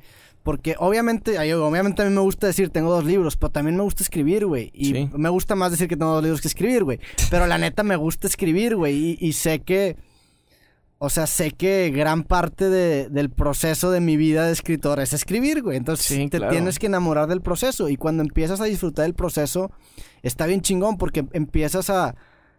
O sea, yo no, yo no creo que tú puedes ser todo lo que te propongas. Definitivamente No, güey. hay cosas en la vida que no vas a poder ser, güey. Punto. Porque hay cosas en la vida que para que lo seas dependen de factores que están fuera, Fuera de de ti. tu límite, claro. Y a veces tienes suerte y a veces no, güey. Si- o sea, yo sí creo que a lo mejor si cambiaran las circunstancias sí podrías hacer todo. Porque yo sí, yo sí, a- o sea, a mí sí me gusta.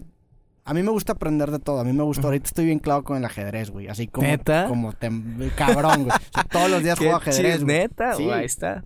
Y Chingón. tengo, o sea, tengo hobbies, güey. O sea, a mí me gusta aprender de todo, pero entiendo que va a haber cosas que no voy a poder hacer porque hay, hay factores que no dependen de mí. Exacto, eh, Pero hay que aceptar las cosas que no vas a poder hacer. Sí. Y no frustrarte y nada más hay que saber en qué soy bueno y dar tu corazón y alma y sangre a eso. O sea, dices de que yo nunca puedo ser modelo. O sea, no es algo que, de que sí, Sí. pero yo no en mi vida voy a poder ser modelo. Y nunca voy a poder ser así Brad Pitt, güey. No se puede. Ya estoy Sí.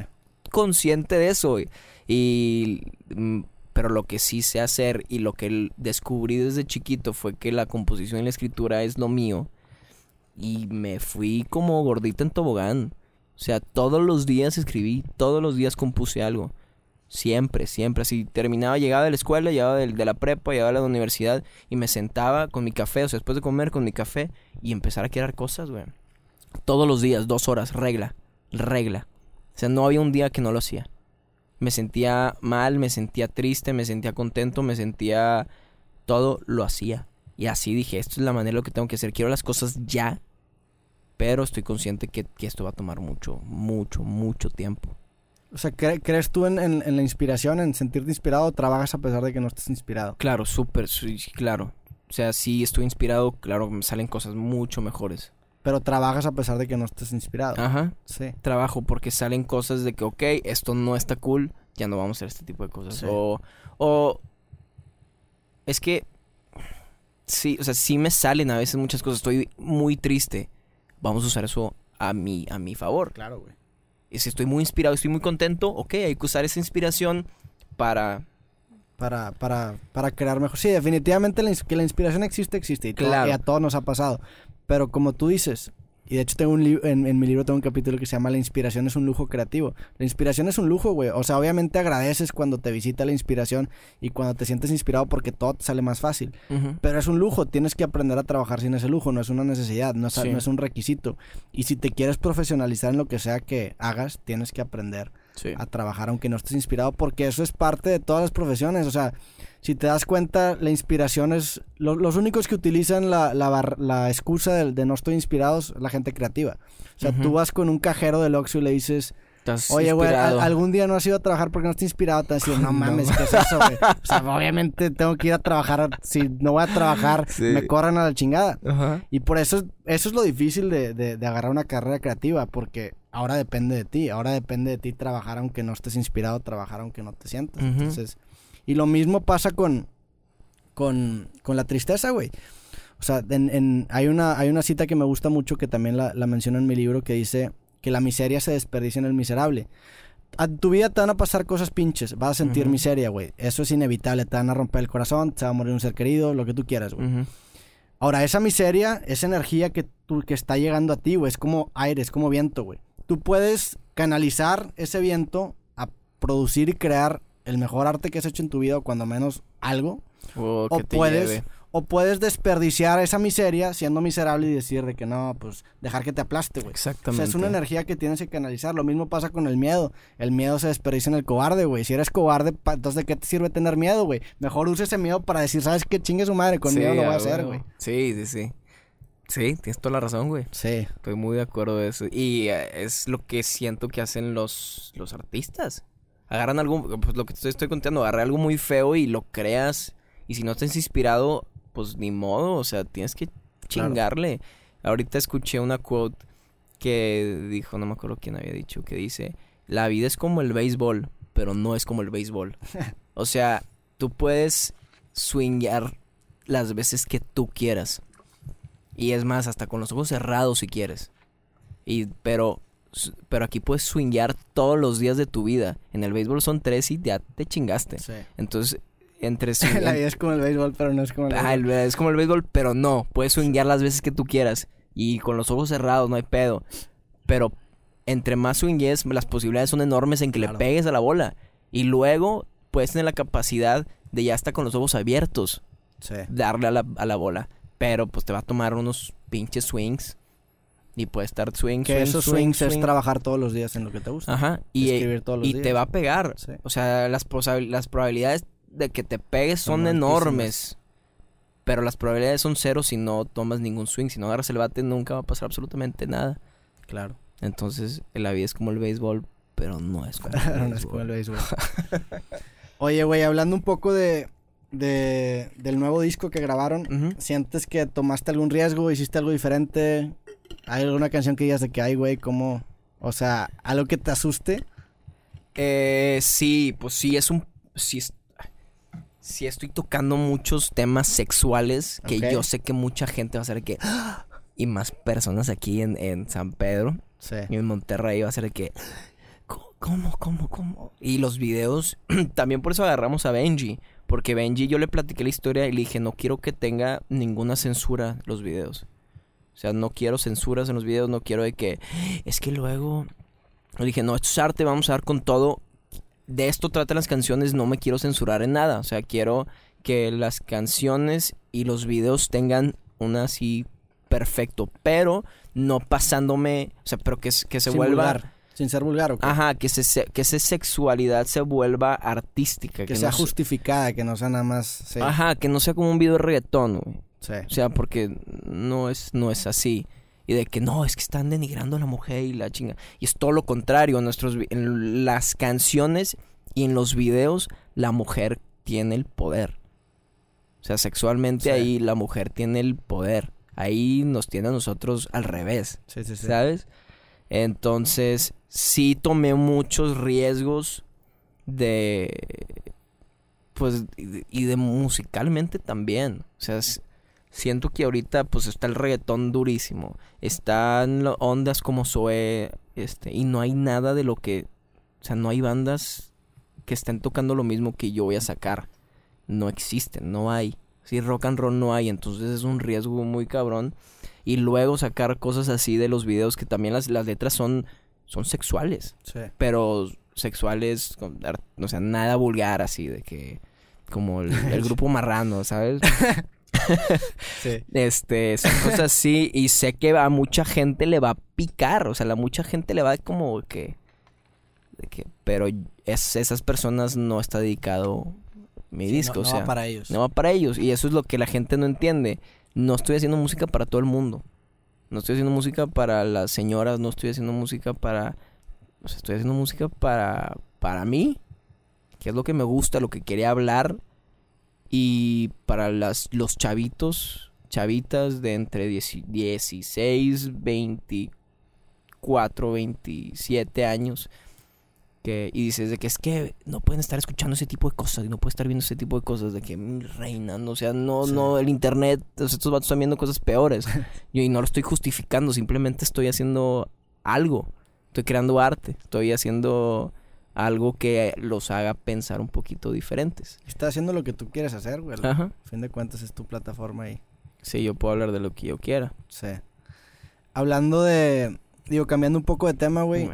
También haces contenido en internet, haces videos en YouTube, güey. Yes Corrupts ¿Qué, qué estás haciendo ahorita? Me acuerdo que esa vez que nos vimos me, me habías dicho que querías sacar una línea de consejos para gente, para tipo chavitos de prepa, ¿no? Exacto, sí, Sí sí, sí. empezaste a hacer eso, ¿no? sí sí lo estoy haciendo y son cosas también hice un manual de ligue Ok. Hice un manual de ligue porque estamos a los hombres, los hombres estamos muy pendejos, la neta, para ese tipo de cosas. Para el, para el tipo de amor estamos muy idiotas y porque nos han enseñado muy mal. O sea, las chick flicks, las películas de, de amor, nos están enseñando que nosotros tenemos que estar así de que te amo y, y llevándoles serenatas todos los días y dándoles flores a las mujeres y estando así, o así, todas las cosas, todos los errores que están cometiendo los chavitos son por este tipo de cosas. Sí. O sea, le están de que te amo, por favor, regresa, no me hagas esto. Y, y son cosas que no, que yo los hice por pensar que, es la, la- Que así la- era. que así tiene que ser, porque yo vi que en Twilight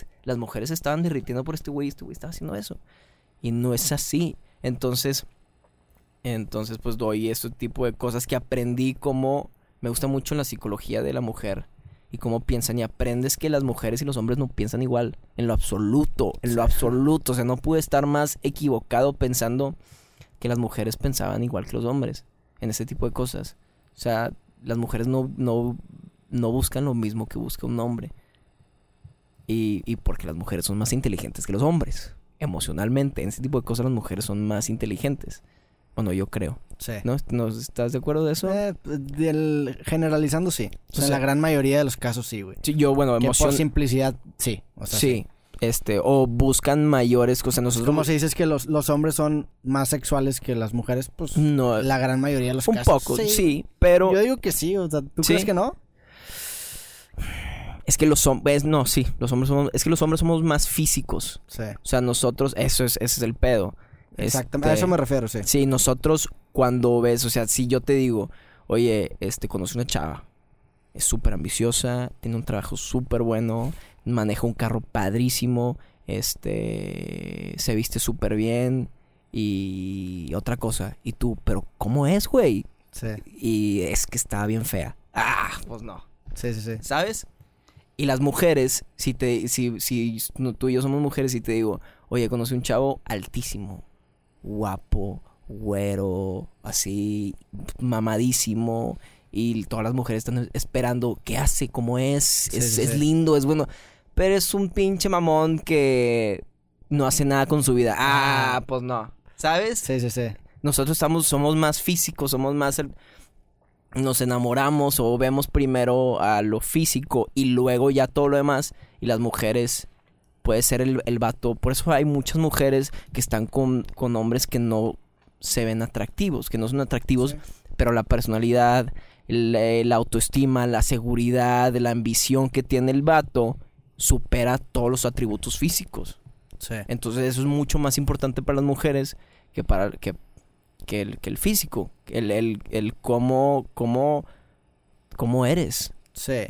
Entonces eso... No sé y- si estoy 100% de acuerdo, pero definitivamente es muy importante. güey. Obviamente que, Sí. esté, que esté guapo, Sí, sí, sí. así es, da puntos. Pero, pero si hay, imagínate, un chavo que es un 10, así de guapo, y un 7, pero el guapo no tiene nada que ofrecer en la vida, y este güey es súper movido, tiene una empresa, Sí, este, sí. es muy seguro de sí mismo, es muy carismático, pues la mujer obviamente le va a traer mucho más el de 6, ¿sabes? El que no está tan guapo. Entonces, eso es lo que yo les estoy explicando en estos videos, de que no, que lo físico que no te importe. O sea, si no estás guapo y no estás alto y no eres güero y no eres un dios griego, no pasa absolutamente nada y no te puedes, no te deprimas. Sí. Lo que tienes que hacer es trabajar en ti mismo. Y también no son cosas para, para hablar con mujeres, sino para, para ti mismo. Trabájate a ti, a ti mismo. Este, ve al gimnasio, haz ejercicio, piensa positivo. Cuando, cuando vayas a hablar con las personas, tienes que estar seguro, Sí. seguridad, no pienses en lo que la gente piense de ti, que eso no te detenga.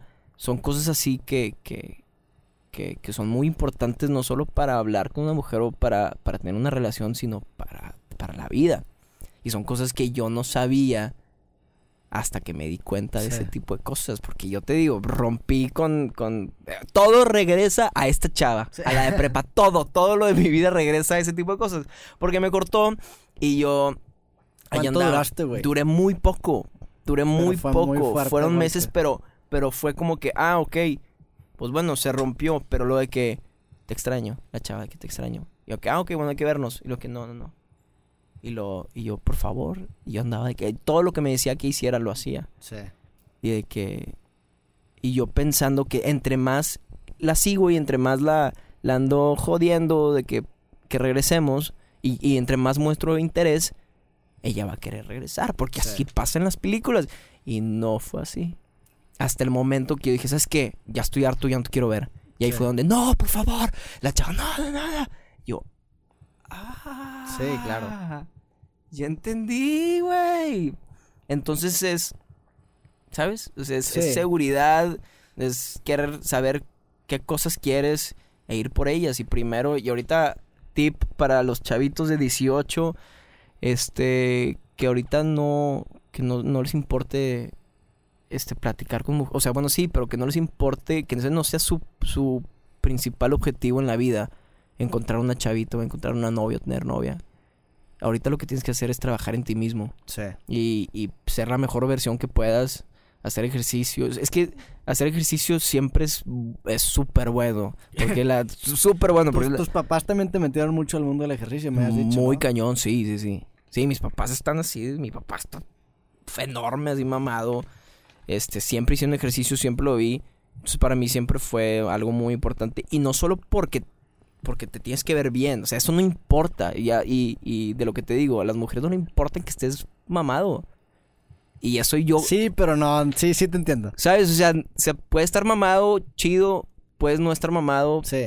Y no pasa Sí, absolutamente o sea, nada. mucha gente cree que estando mamado es de que madres, todas las morras van a decir que sí, güey. Exactamente. Y Y, yo era así, güey. Sí, sí, yo era así. En prepa yo estaba enorme asquerosamente enorme. Porque pensando que, que eso, eso, con eso, Eso era, tenía. Porque yo veo a una mujer que está, tiene un cuerpazo Y, dices, Y yo ya. también, güey, sí. y, y yo quiero estar con ella. Entonces ahí es donde, donde todo. Sí. Entonces no es de ir a ejercicio para verte bien. O sea, sí. O sea, si, te ves es- bien. esa fue tu gran realización de decir de que madre, si me pongo bien mamado, todas las morras van a decir que sí. Y te diste cuenta que no dijiste, y me- a la madre. Puse mamadísimo y no pasó absolutamente. O sea, no cambió nada. Sí. O sea, yo dije, voy a ser un dios griego. O a lo mejor te voltean a ver más viejas pero, o más mujeres, Ajá. no ofenda a nadie. Sí, no, las queremos Mujeres. ustedes. Mua. Viejos, viejas, no Sí. importa. Pero a lo mejor te voltean a ver más personas, más mujeres. Ajá. Y cuando empezabas a dar con ella, rompías la conexión porque todavía no trabajabas en ti, güey. Exactamente, o sea, pensando que yo nada más de que van a llegar solas y ya. Y Sí. no es así. O sea, no. Pero no pude estar más equivocado en mi vida. Entonces me di cuenta que, que es trabajar en mí. O sea, este. Ser apasionado. Eso me. Eso. Cuando eres apasionado en algo y lo haces, hace una diferencia Claro. enorme, enorme en la gente que te rodeas, ya sea hombres y mujeres. O sea, porque es algún, es una cualidad demasiado, demasiado padre. Y eso es lo que le- les platico a, eh, en YouTube. Digo, enfócate, la, la regla número uno es enfocarte en ti mismo, el paso número uno es enfocarte en ti mismo, encontrar algo que te apasiona, encontrar algo que te hace feliz, que tú puedas decir, no necesito a nadie más para yo ser feliz, para alcanzar felicidad máxima. Y luego ya puedes ir a, a, a, conquistar, sí, sí, sí. a conquistar una chava. Porque si tú no estás bien emocionalmente, ¿crees que vas a poder aguantar una relación? Claro, güey. No se puede. Sí, sí, sí. Entonces eso es mi enfoque principal, este, de trabajarte a ti mismo. Y no tenerle miedo al rechazo. Eso es, eso es... A ver, espérame. Sí, dale, dale. ¿Te están marcando? No, no, ya. Ah. perdón, perdón. Eh, es que ahorita voy a recoger a mi hermanita. Ok, ¿tienes prisa, güey? No, no, no, no, Ah. ya estoy viendo que, que no me falta todavía un chorro. Nada más que como cuando te diviertes el tiempo pasa Sí, se así. pasa en de chinga, que estaba viendo, pero todo está bien. Eh, ¿Qué te iba a decir? Ah, el miedo al rechazo. Sí, Eso es algo que todo el mundo, todos los hombres tienen y aparte las mujeres los hacen más difíciles. sí. Porque llegan y nos rompen el corazón de que, hey, ¿qué onda? ¿Cómo estás? Que, No, gracias, bye.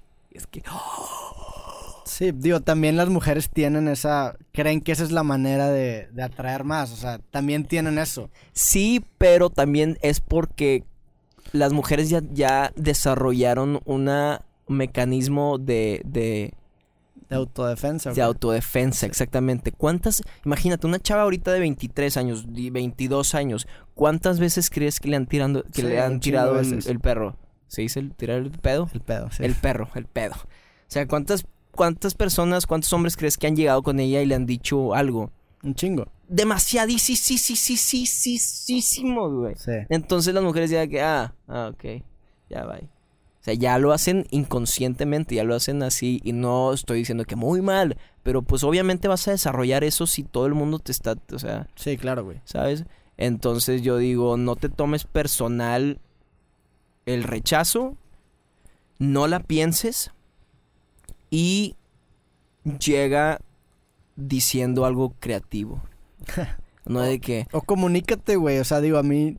a- o sea, simplemente comunícate con la persona. Esa persona es una persona que tiene un razonamiento. Dile cómo te sientes, güey. Si te manda la chinga, no pasa nada, güey. exactamente, no pasa nada. Ese, digo, todo se reduce a tener seguridad en ti mismo, güey. Y eso es la clave de todo, güey. O sea, mi libro creativo, los 100 consejos, al final de cuentas es, Seguridad. sé seguro en ti mismo, cágala, aprende tus errores y ten la confianza de saber que si la cagas tienes la capacidad de volverte a poner en el mismo lugar para volverlo a intentar, güey. Es eso, también con las mujeres pasa lo mismo y las mujeres con los hombres pasa lo mismo, güey.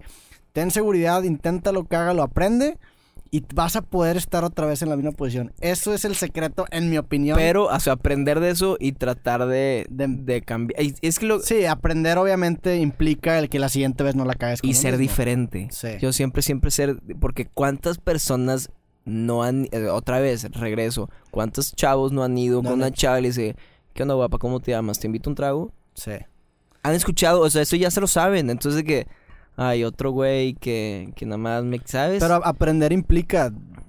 O sea, la neta, si te das cuenta, hace bien, hace falta bien poquito para ganarle a la mayoría de las personas en lo que sea, güey. Si tú, cualquier habilidad que quieras empezar en tu vida, si tú le dedicas tres horas, ya le ganaste al 90% del mundo. Lo mismo es esto, güey.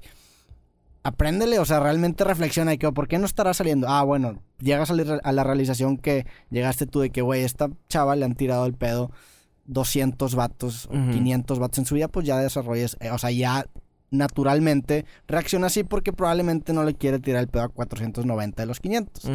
Entonces, ¿por qué reacciona así? Ah, bueno, entonces, ¿cómo le hago para...? Sí, tienes que llegar Ajá. diferente, tienes que llegar súper seguro, o sea, tienes Sí. que tener una seguridad enorme porque eso es...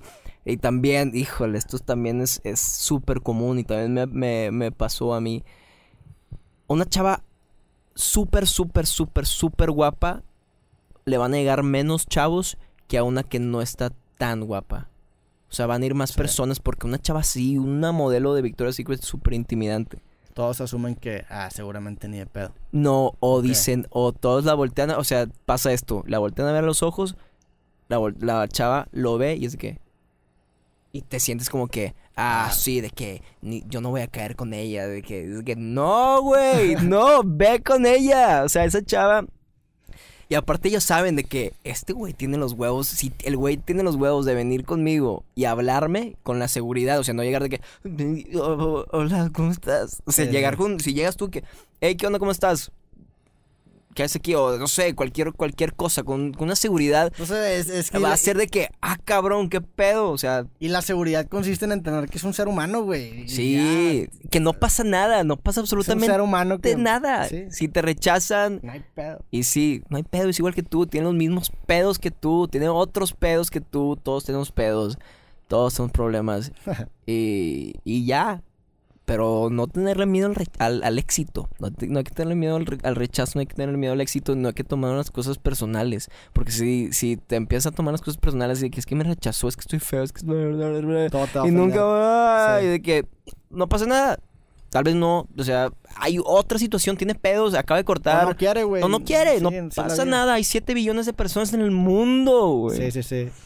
Y va a haber alguien que te va a querer, güey. O sea, hay una frase medio vulgar, güey, que dice que siempre que te sientas rechazado por algo de que, no sé, güey, que, ah, me siento rechazado porque, no sé, güey, estoy narizón, siempre vas a ser el fetiche de alguna persona, güey. Exacto. siempre va a haber algo que le va a gustar eso que dices que no, Sí. te, que no te hace atractivo, güey. La neta. Pero, como, como dije ahorita, la vida es como el béisbol. Sí. Si no haces los swings, si no andas intentando, Nunca, pues- te, nunca te vas a topar con esa probabilidad, güey. exactamente. Sí. Si estás esperando a que una chava llegue o un chavo llegue, porque también les pasa a las, Sí, a las claro, chavas. También hay muchas chavas que me mandan muchos mensajes de que neto, ¿cómo le hago para hacerle que un chavo me, me, me note o me vea o que, le, o que le guste?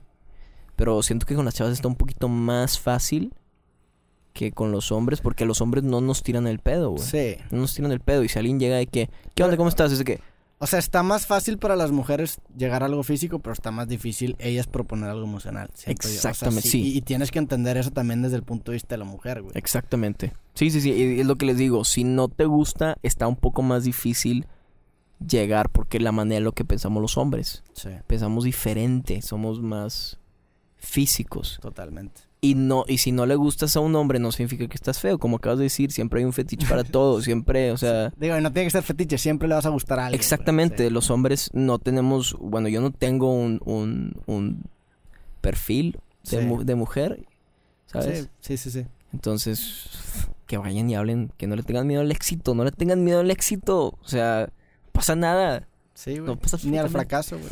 y ni al fracaso, exactamente. Oye, ¿y cómo ha influido tu carrera de youtuber a tu carrera de músico? Mucho, mucho, mucho, mucho, mucho. Este, pues tengo, este, casi 100 mil suscriptores en YouTube, entonces eso obviamente lo redirijo a- a A tu banda. a mi banda, hablo mucho de eso. Y también me ha ayudado mucho porque mucha gente me conoce. O sea, mucha gente, bueno, en comillas, me conoce por el internet, pero soy súper honesto, soy súper franco, soy súper directo en las cosas que digo en, en, en YouTube que la gente se siente que me conoce, siente que somos amigos, güey. Sí, sí, o sea, sí. porque yo le hablo, mucha gente me dice, es que dices muchas maldiciones. y yo, sí, pero es que yo hablo con muchas maldiciones cuando hablo con un amigo. O sea, no lo hago adrede, no lo hago que es que tenemos que decir maldiciones para que, ¿sabes? O sea, yo así hablo. Hablo como si estuviera hablando con un amigo. Entonces Sí. la gente se relaciona conmigo, hablo de problemas, de que, ah, cabrón, este güey, o sea, me está hablando como si somos amigos y también tiene pedos y tiene los mismos pedos que yo. Entonces se conecta la gente y hablo de esos problemas en, en las canciones, entonces se vuelve como un, un círculo en donde, donde la gente se vuelve se vuelve más, se envuelve mucho más en, en- en tu música, güey, porque le estás dando un contexto de cómo eres tú y de quién las está escribiendo y es, ah, las está escribiendo neto. O sea, sí, Sí. es una manera de sentirse mucho más cercano. Exact- se- exactamente. persona, güey. Se sienten más, Y con la más música. cercanos. Exactamente. Sí.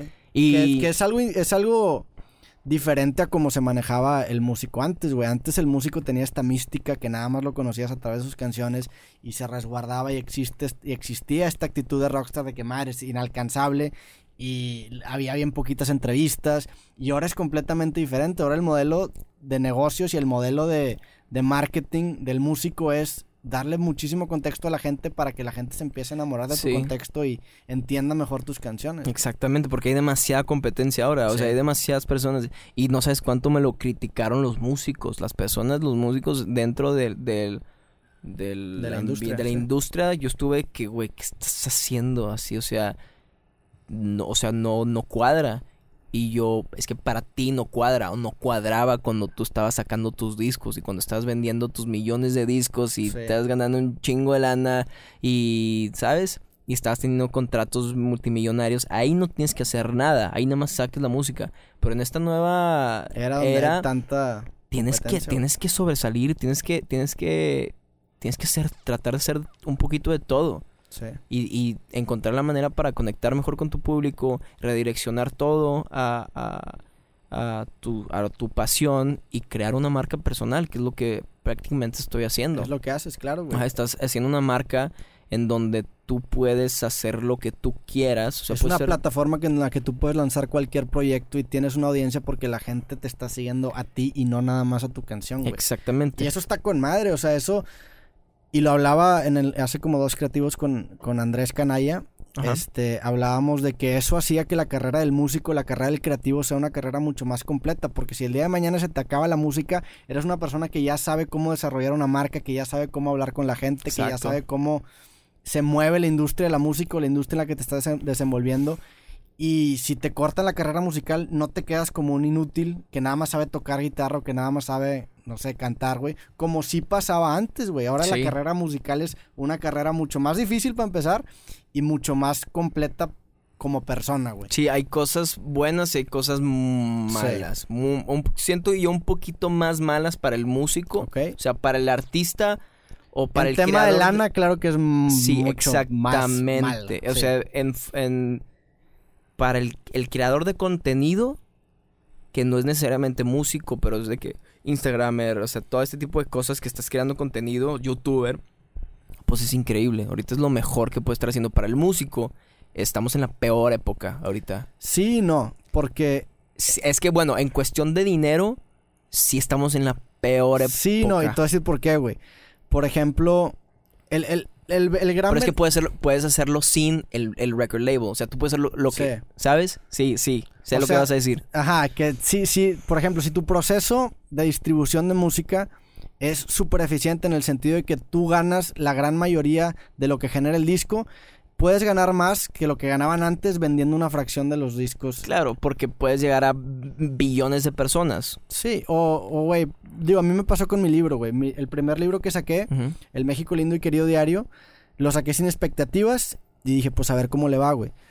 Saqué el libro, el libro fue 100% independiente, 100% financiado por mí. Hice un video hablando del proceso, de cómo lo iba a estar mandando yo, yo los iba a estar firmando, mi abuelita que viven aquí lo- los, me ayudaron a empacarlo y esa contextualización de mi libro hizo que la gente se acercara mucho más al proyecto Claro. y me apoyara mucho más. Al libro la verdad le fue bastante bien, güey. Qué bueno, güey. Vendí 5 mil libros Y esos 5 mil libros generaron más dinero para mí que lo que hubieran generado 40 mil libros, y no, o sea, no estoy inventando la cifra, 40 mil libros si lo hubiera sacado con una Y te editorial. dan de que el 40%, una cosa así. Te dan, hombre, güey, te dan el 10%, te dan el ¿Neta? 12%. Que sea O sea, la madre. Está cabrón, güey. Sí, es, es- sí, tienes, tienes toda la razón en ese, en ese sentido. Pero en el. o sea, es que cuando. se- Imagínate, cuando se vendían discos. O sea, si tú Sí. quieres una canción, escuchas una canción que te gusta, tienes que comprar todo el Sí. disco. No hay de otra. Sí, sí, sí. No hay de otra. Entonces, obviamente, hay mucho más dinero. Este. Sí, o sea, me estaban contando, yo no, yo no lo podía creer, porque yo no sabía cuánto dinero había, pero pues nos, con los jumbos y todos nos, me estaban platicando y wow, o sea, son, Sí. son cosas así de que millonarias, güey. Güey, es una mamá. O sea, ha- hace poquito estaba hablando con, con los de Panda, de hecho. Y, y les pregunté, oye, güey, ¿cuántos discos han vendido en total? Y me dijeron, güey, más de un millón. Le dije, no mames. O sea, yo he vendido en total de todos mis productos, ponle que 10 mil y me fue con madre. Y de eso vivo, güey. Imagínate un millón, no es, no es ni el 1% de lo que han vendido, güey. Entonces, digo, en, en el, bajo el modelo de negocios de antes, sí, ahorita no mames, vender 10 mil, dices, no, ni de pedo vives para nada. Pero con el modelo de negocios de ahora, güey, de hacer que menos gente meta mano al pastel, está bien verga, porque Sí, necesitas de menos para que tu proyecto sea redituable y eso está bien chingón, güey. y puedes hacer lo que tú quieras. Exacto. Hay una, y, y- y hay una teoría de, de Kevin Kelly que siempre menciono en este programa que dice que nada más necesitas mil fans verdaderos para vivir de tu arte, güey. Si tu proyecto es lo suficientemente eh, eficiente en la manera de distribución. Y yo soy la prueba viviente de eso, güey. O sea, yo con que saque un libro y lo venda a mil personas, ese libro para mí ya fue negocio y ese libro para mí ya valió la pena, güey. Entonces, está bien chingón eso porque le estoy apostando a vender mil libros que no es un número descabellado, güey. Es un número bastante sencillo. Sí, aparte, y aparte ya con tu plataforma, ¿cuántos, Claro. ¿cuántos tienes en, en Instagram? Como en Instagram tengo 180 mil. Sí, es, es apostarle al, al, 180 al mil. punto 5% de la audiencia, güey. ¿Y en, ¿Y en Facebook? En Facebook tengo ya más de millón, millón trescientos mil. No mil. güey. Felicidades, qué cool. Pues gracias, güey. Sí, entonces ahí sí, o sea, si, si sabes, es que obviamente los, los, los que estaban en los 90, los músicos van a decir que esto está horrible, Claro, güey. pero a mí me tocó exactamente en la transición, exactamente Sí. en la transición. Yo me acuerdo cuando estaba, o sea, hace poquito me acordé que yo estaba, o sea, yo me acuerdo ver MTV y anotar las canciones que me gustaban para luego decirle a mi mamá de que, que me llevara a comprar los discos. De ese, sí. Eso para mí era el, el mejor día, así de que hoy vamos a ir a comprar discos. Y tenía mi lista, güey. Y era porque yo los veía en, en MTV, los veía y yo me los iba a comprar. Y ahí tengo mis discos y mi colección de discos. Y para mí era lo mejor. O sea, para mí ese sentimiento de tener ese disco es, es lo mejor. Entonces tienes esa transición del amor por el arte, el amor por el disco, lo físico, este, la industria musical y todo eso. Y luego cambias a esto, pues tienes que aprender a que ya no es igual. Es que ahí, lo que lo que lo que pasó es que la canción tenía un valor económico un valor económico tangible porque no existía el archivo digital de la canción. Hoy en día, como con plataformas de streaming como Spotify, es infinita la cantidad de veces que puedes reproducir una canción. Entonces la canción vale cero. Una canción Sí. vale cero, güey. Sí. Y eso es, eso es el paradigma, eso es el gran cambio del paradigma del músico, que la canción en este momento vale, cero. Y Vale también, nada, güey. y también por lo fácil que lo puedes obtener. Ajá. O sea, por lo sencillo que lo puedes obtener a que. Ah, ¿cuál canción es esa? Ah, ok. Ah, con madre. Antes era más difícil porque tenías que ir a la tienda, ibas a, o sea, comprabas el disco, lo tenías que poner en el, en el carro o en tu, ¿cómo se Sí. llama? En tu Walkman o sí. cualquier, entonces era un proceso más difícil, pero para mí lo hacía mucho más valioso. Sí. O sea, yo estoy pensando ahorita y es de que lo pon... yo me acuerdo, es el mejor sentimiento que hay. O sea, el, el sentimiento más rico que hay es abrir un disco nuevo. O sea, yo sigo comprando discos. Yo a veces voy a, a tiendas de discos de las que quedan, güey, de que como Music Lab y así, Sí. y compro discos. Me gusta porque me, me encanta ese sentimiento de abrirlo, ponerlo, o sea, cuando está la radio, en el carro está la radio y metes el disco y hay un silencio. Ese es el mejor Sí. ese es el mejor momento que hay, güey. Se me pongo chinito porque lo, lo pones. Que ya va a empezar, ya va a empezar, ya va a empezar. Y ¡pum! Y empieza. Y eso es así de que. Lo mejor que hay. Ya no está eso. Porque, pues. Pues ya no existe. Sí. Pero sí, sí, sí, si no está cerrado a de que no, es que en mis tiempos era mucho mejor y de que bring back the, the good times, no sé, güey. Sí, digo, también el tiempo es un cabrón que nada más te hace recordar las cosas. Exactamente. Hay una frase que digo mucho con Farid, güey. Cuando nos pasan cosas así, decimos, everything was better when everything was worse. O sea, creemos que todo estaba mejor cuando en realidad todo estaba peor. Sí, sí, o sea, sí. las cosas estaban más pinches, no teníamos tantas cosas que ahorita sí tenemos, güey. Sí, pero hay cosas buenas del pasado y ahorita hay cosas Claro. mucho mejores. Pero sí, el Instagram y todas las, las redes sociales sí me han ayudado mucho, muchísimo. a pues es lo único que nos tocó exactamente en la era de, de las redes sociales. Y está muy padre porque puedes conectar bien padre con el, con los, con los fans, con, con la gente que te escucha. Al principio los de Serbia sí estaban un poquito indes o sea, no sabían si era la buena elección yo hacer el canal de YouTube, porque sí decía muchas pendejadas, y sigo diciendo muchas pendejadas. Pero es una manera de yo sacar lo que tengo dentro. Y es una manera también de que a mí me hubiera encantado que alguien hubiera hecho este tipo de videos y me hubiera enseñado este tipo de cosas. Porque te digo, yo tuve una crisis existencial en prepa en donde no tenía idea. Y estoy seguro que yo no era el único. Sí. O sea, que no soy el único que, que, que pasa o que pasó por ese tipo de cosas. En donde. Donde. Si tú estás seguro, haces lo que te gusta, estás con tus amigos. O sea, no necesitas. No necesitas mucho, no necesitas sí. eso. Y los, no necesitas ese ser cool, güey. Y si tú trabajas contigo mismo, puedes agarrar. Es que decía, es que todas las chavas guapas están con ellos. Nah, hombre, si tú trabajas y tienes una banda de rock, Sí. al, al final. Si tú estás Se seguro de lo que tú haces, eso contagia a la gente, güey. Eso, eso atrae gente, güey. Y me ha pasado, o sea, me pasó, este, en donde yo en prepa llegaba con una chava guapísima o con un grupo de chavas y no me pelaron en lo absoluto. Si no me pelaron en lo absoluto, güey, sin nada, güey. Hace, que un mes, esas mismas chavas llegaron conmigo de que, Neto, no puede ser, tu- tus canciones me encantan y ve, la escucho, por favor, vente. Y fui de after con ellas. Sí. O sea, y yo estaba. Tengo una foto ahorita, ahorita te la enseño, güey. Donde salgo yo tocando la guitarra en un after. Ah, es más, con esta misma camisa.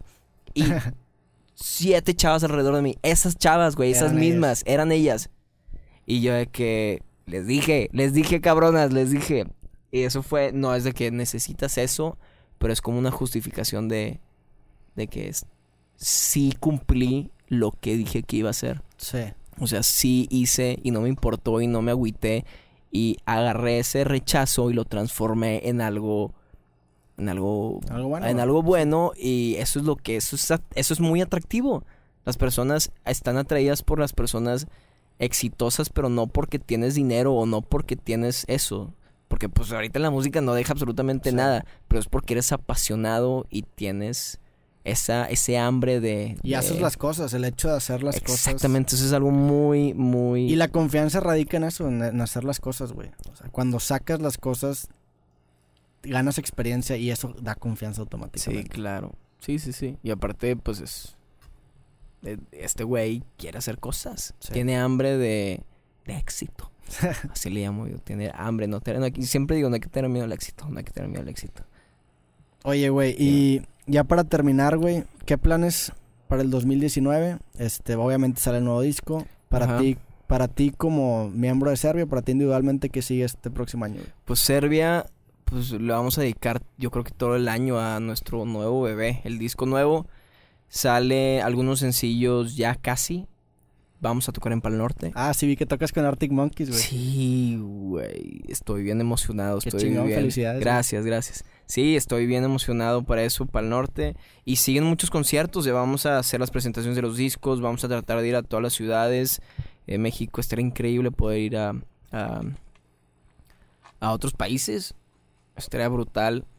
Con Neto Rocks, pues, o yo individual, este, tengo muchas ganas de hacer otro, o sea, hacer canciones para alguien más. Ok. Ni quiero juntar tal vez con alguien. Estaba hablando con Jonás de Plastilina Mosh. Que estábamos ahí hablando así en la, en la, en la loquera. Diciendo que si hacemos, si hacemos música. Entonces eso fue que por qué me tengo que cerrar a hacer música para, para Serbia. Para Serbia siempre va a estar. Es mi bebé. Pero Nunca. ¿quiere- ¿quieres arrancar otro proyecto? ¿Quieres arrancar una línea de solista, güey? De, pues a ver qué sale, a ver qué pasa. Ok. O sea, este, no va a pasar, si es que pasa algún tipo de solista, no va a pasar como Pepe, en donde, donde ya voy a dejar a Panda. O sea, va a ser como León Larregui, en donde Zoé es su principal bebé y siempre va a ser. Pero este güey es un vato también, es lo que mejor se va a hacer. O sea, es un. Yo también a, a León Larregui lo admiro mucho porque es un súper compositor y un muy buen escritor. Y tienes que sacar las cosas. O sea, no te puedes guardar las cosas y Te vuelven loco. te vuelven loco. O sea, tengo ganas de, de expresarme, tengo ganas de sacar cosas, tengo muchas cosas guardadas en el corazón que quiero sacar. Y no necesariamente lo puedo sacar con Serbia, porque hay un tipo de rango de cosas que puedo sacar con, con ellos. Sí, y de cierta manera la banda representa no nada más a ti, sino a los cuatro o cinco integrantes que tienen la banda. Y cuando tú eres solista, pues tú mismo te puedes ser responsable del 100% de lo que saques, porque... Sí, sí, sí. Y puedo hacer lo que yo quiera. y No pasa absolutamente nada. Este, y, y sí, tal vez, tal vez hay un, hay una, una posibilidad de hacer eso. Todavía no estoy en planes de hacerlo, pero estaría muy padre, la neta. Y pues seguir con YouTube, este, seguir haciendo cosas, seguir haciendo. Quiero también hacer, tengo planes de, de hacer algo con la moda. Ok. Quiero hacer unas camisas, güey, o algo, algo, algo con la moda. Empezar desde, desde abajo con unas camisas y luego ir, la escalando. ir escalando. Sí, me gusta mucho, güey. Quiero tratar de hacer todo lo que pueda, güey. Sí. ¿Y cuándo, cuándo te falta de carrera, güey? Me falta un año. El Si todo año- sale el bien. siguiente año, si todo sale bien, te Si todo sale bien y si no sale bien, yo creo que me gradúo como el 2030. güey. ¿Qué, qué tanto, ¿Qué tanto interfiere tu vida estudiantil con tu vida en la banda? Mucho. ¿Un chingo? ¿Si es un pedo? Sí, güey, sí es un pedo. ¿Has reprobado materias por eso? No reprobé, no ¿No? reprobé nada. Este, este fue de los semestres más difíciles. O sea, los dos semestres que he estado más metido con Serbia, en donde hemos estado grabando, no he reprobado nada. Por, o sea, por, sab- por saber de que, que esto Sí. va. O sea, desde el principio me doy cuenta, esto va a estar cabrón. Entonces me lo voy a tener que estar pelando, no, no puedo aflojarle nada. Entonces, los días que estoy en clase es Sí, 100%. pelármela así cabrón, estar, estar haciendo las tareas, que no se me pase. Claro que se me ha, me he resbalado, pero no he reprobado. Y me ha pasado en donde, donde llego de un vuelo directo, o sea, este, este, hace, antes de salir tuve una presentación final en donde llegué de la Ciudad de México, se supone que iba a llegar a las 2 de la mañana, iba a dormirme un rato y Ah, luego sí, sí, tenía... stories, fue hace poco, ¿no? Sí, fue hace poquito. Sí, sí, iba, sí. iba a llegar de que había dormido tres horas. El vuelo se atrasó. Y valiste y madre. valí madres, güey. Llegué directo. O sea, me fui nada más a poner un saco porque era presentación final. Llegué directo a mi casa, me fui corriendo al TEC y llegué así de... Valiendo madre. Bueno, entonces no es... Ay, cabrón, sí, el proyecto es... Y se me olvidaron las cosas, güey. Se me Sí. olvidaron. No me fue nada bien, pero no reprobé. Porque todo el semestre me la partí. Sí, sí, sí. Pero sí, sí hubo cosas así en donde llegas crudísimo. Porque pues es festivales, o sea, nos vamos a festivales y es fiesta. Este es diversión, es rock and roll. Este, pero llegas así el siguiente día, el domingo, a estudiar por un examen parcial y estás valiendo madres. O sea, de ir así rockstar. Sí, son, el contraste es gigantesco. Es enorme, pero me gusta mucho porque me mantiene con los pies en la Claro, tierra, pero cañón. O sea, llego en donde un festival, fotos y entrevistas y un chorro de gente y eres así, o sea, se Sí, siente súper sí, bien. Y luego el siguiente día llegas a la escuela, nadie sabe quién eres, este, vas a estudiar, eres, eres una matrícula, o sea, no eres Neto Rocks, no eres Neto, no eres el cantante de Serbia, eres un- una matrícula y a nadie le importa. Está con madre ese contraste. Entonces el contraste me gusta porque me mantiene súper, súper Aterrizado. súper aterrizado y me gusta. O sea, yo siempre digo, siempre con los pies en la tierra, pero con la mirada en las estrellas. Siempre, siempre, siempre. Y me gusta mucho. O sea, me gusta mucho ese hacer cosas. No, no me gusta los días donde me, leva- me levanto tarde y, y no hago nada, no aprovecho el día. Sí. O sea, siempre digo tratar de levantarme temprano temprano posible. posible, para, para hacer algo. O sea, hacer ejercicio. Otra vez hacer ejercicio. Pero es que cuando hago ejercicio me siento súper Y a mí activo. también me pasa eso, güey. O sea, Son yo- testosteronas. Las Sí, testosteronas para arriba y... cuando más feliz me siento y cuando más productivo soy, a mí me encanta correr, es cuando más corro. Ajá. Si corro, en to- o sea, si, si tengo condición física, este, es cuando más productivo me siento, cuando más sharp estoy para hacer proyectos, güey. Y si hay una corre y es más, cuando más creativo te sientes, porque a mí correr me sirve para despejarme, güey. Todos los problemas como que se, se van, güey. Sí. Y es cuando mejor rindo. O sea, sí hay una relación muy grande entre entre el output creativo y, y- y Y- hacer ejercicio, güey. Sí, pues es que estás sacando testosterona, estás, estás activando tu cuerpo y, y así es como me gusta, o sea, y siempre que después de... Ah, también hice el video, este no lo platiqué, pero el video que más me pegó, o sea, tengo como casi dos millones de reproducciones en el video en YouTube, es uno de la masturbación, que dice que, que yo digo que no, no es bueno, o sea, que no te deberías de masturbar, o sea, porque... Porque te quita energía, ¿o qué, güey? te quita, no sé, güey, o sea, es una cosa de, de como de testosterona. Sí. O sea, lo investigué yo, que estaba en YouTube y, y lo probé. Yo tengo amigos que, que, que no voy a decir nombres, pero Sí. así todos los días. Y yo, güey, haz algo con tu vida, cabrón. Y lo veía y yo, que bueno, lo voy a probar, no, no voy a hacer absolutamente nada en un mes. En un mes. Y, güey, me cambió la vida. Sí. Cabrón, porque es una testosterona en donde estás de que sube y baja y sube y baja y, estás jugando con la testosterona que tienes como altos y bajos, altos y bajos, altos y bajos y cuando no estás haciendo ese- esas cosas, la testosterona se Está queda presente. y está, tienes, o sea, es un ins- instinto de, de querer, es un como, ¿cómo se dice? Una tensión sexual muy Sí, sí, sí. cabrona. Entonces estás así y en vez de transmitirla o de, o de tirarla, güey, la conviertes en, lo- En estás la- sí. en, en lo que sea, güey. Vas a hacer ejercicio y te levantas súper bien, este, estás súper activo, está cañón. Está, y eso me, me ese Te video cambió la vida. me cambió la vida y, Y- también y me cambió de YouTube, güey. Dos millones de, de- de vistas, es demasiado. Sí, es un chingo. y se fue de un día para otro. O sea, de un día para otro, no sé si YouTube lo agarró. Y lo puso en, y lo... en la página principal, algo así, güey. Ajá. Y para. A... dar. Pero des después de 10 meses. Ah, neta. O sea, subí el video 10 meses después. Empezó a pegar bien Subió así, pa, pa, pa, pa, pa, pa. Y yo, wow. Entonces, ese es mi video más. Ese es mi video más popular. Es, como, es como mi video, el de las camisetas, güey, que ese es mi blanqueo. Ah. y ese, ese video, o sea, me gusta, pero el chile hasta la fecha me embruja, güey.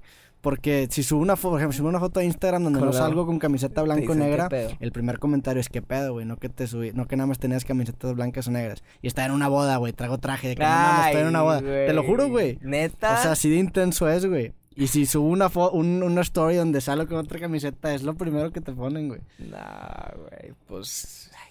Bájale vale, ese honestamente te vale madre, ¿verdad? Sí, pero. Sí, y ese es. Ese, o sea, yo pensé que. Yo tengo videos muy buenos donde me gustan mucho.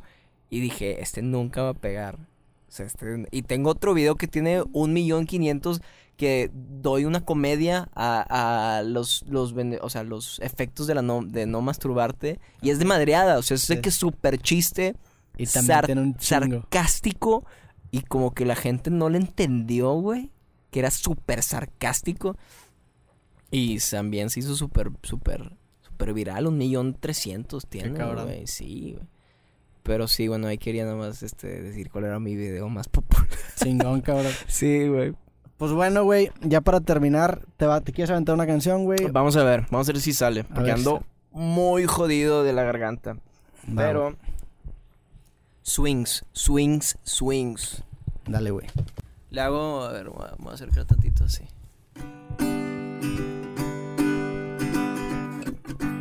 A hacer una versión acústica de, de una canción que se llama Abúsame. Ok, Es puro sexual, güey. Sí, sí, canciones. es bueno.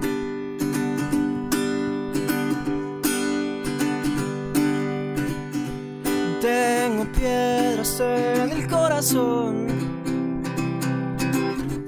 Tengo piedras en la mente. Y si me muero en el intento,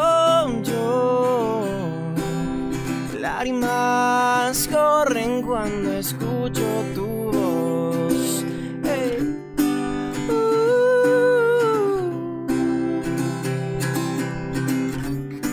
Uh.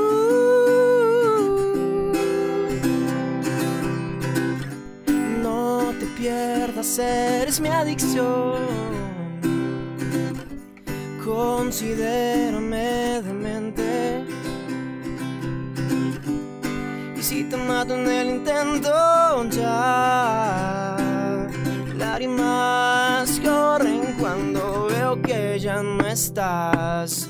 Ya no siento el corazón desde que te fuiste ya no siento nada. Ya no me hables de amor, eso lo escuchaste en un cuento de hadas. Y abúsame como si fuera esta la última vez. No siento el corazón, me lo arranqué, me lo arrancaste.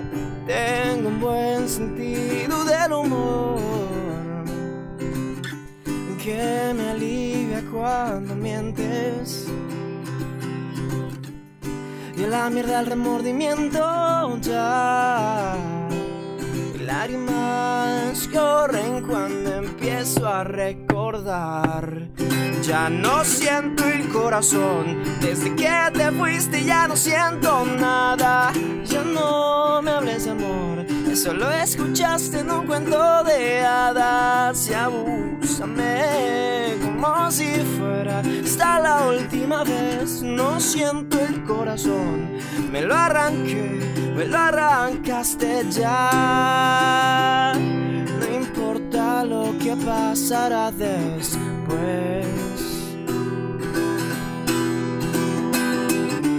Ven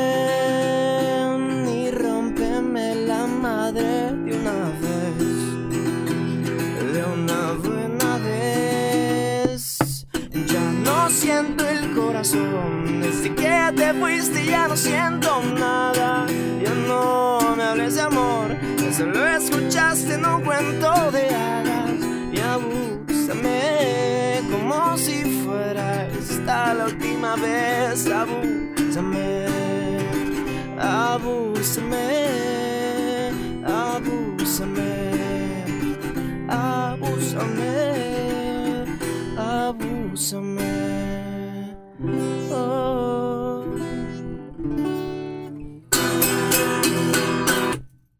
Pues ahí lo tienen, gente. Neto Rocks, Neto Serbia, gracias por venir, cabrón. Gracias por invitarme. Esto fue la quieras. canción Abúsame, de Serbia. Yes. Eh, Neto, ¿dónde te pueden seguir? ¿Dónde te puedo mandar, güey? ¿Dónde podemos escuchar a Serbia? En Instagram como Neto Rocks con XS. Neto Rocks. En Serbia-MX eh, del- de, la banda. Y en Spotify en todos lados. En Serbia. Busquen Serbia. Serbia oficial en Facebook también. ¿Fecha de lanzamiento para el próximo disco tentativo tienes o no, güey? Eh, van a salir, el, o sea, les vamos a andar mandando puros madrazos todo el año. Ok. Entonces, ese es lo, Estén lo que atentos. decir, sí. Ah, güey. Pues Neto, muchas gracias por venir, güey. Gracias por invitarme, Ojalá que se repita esto, güey. Cuando quieras. Cuando saques el próximo disco aquí te vamos a estar esperando, güey. Cuando te vea otra vez en, el pedo, te voy a decir. Ah, güey. Te voy a decir que, hey. Ahí Se va". arma, güey. Eh, se arma.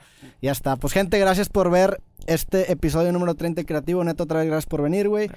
Nos vemos en el próximo episodio y les mando un fuerte abrazo. Bye.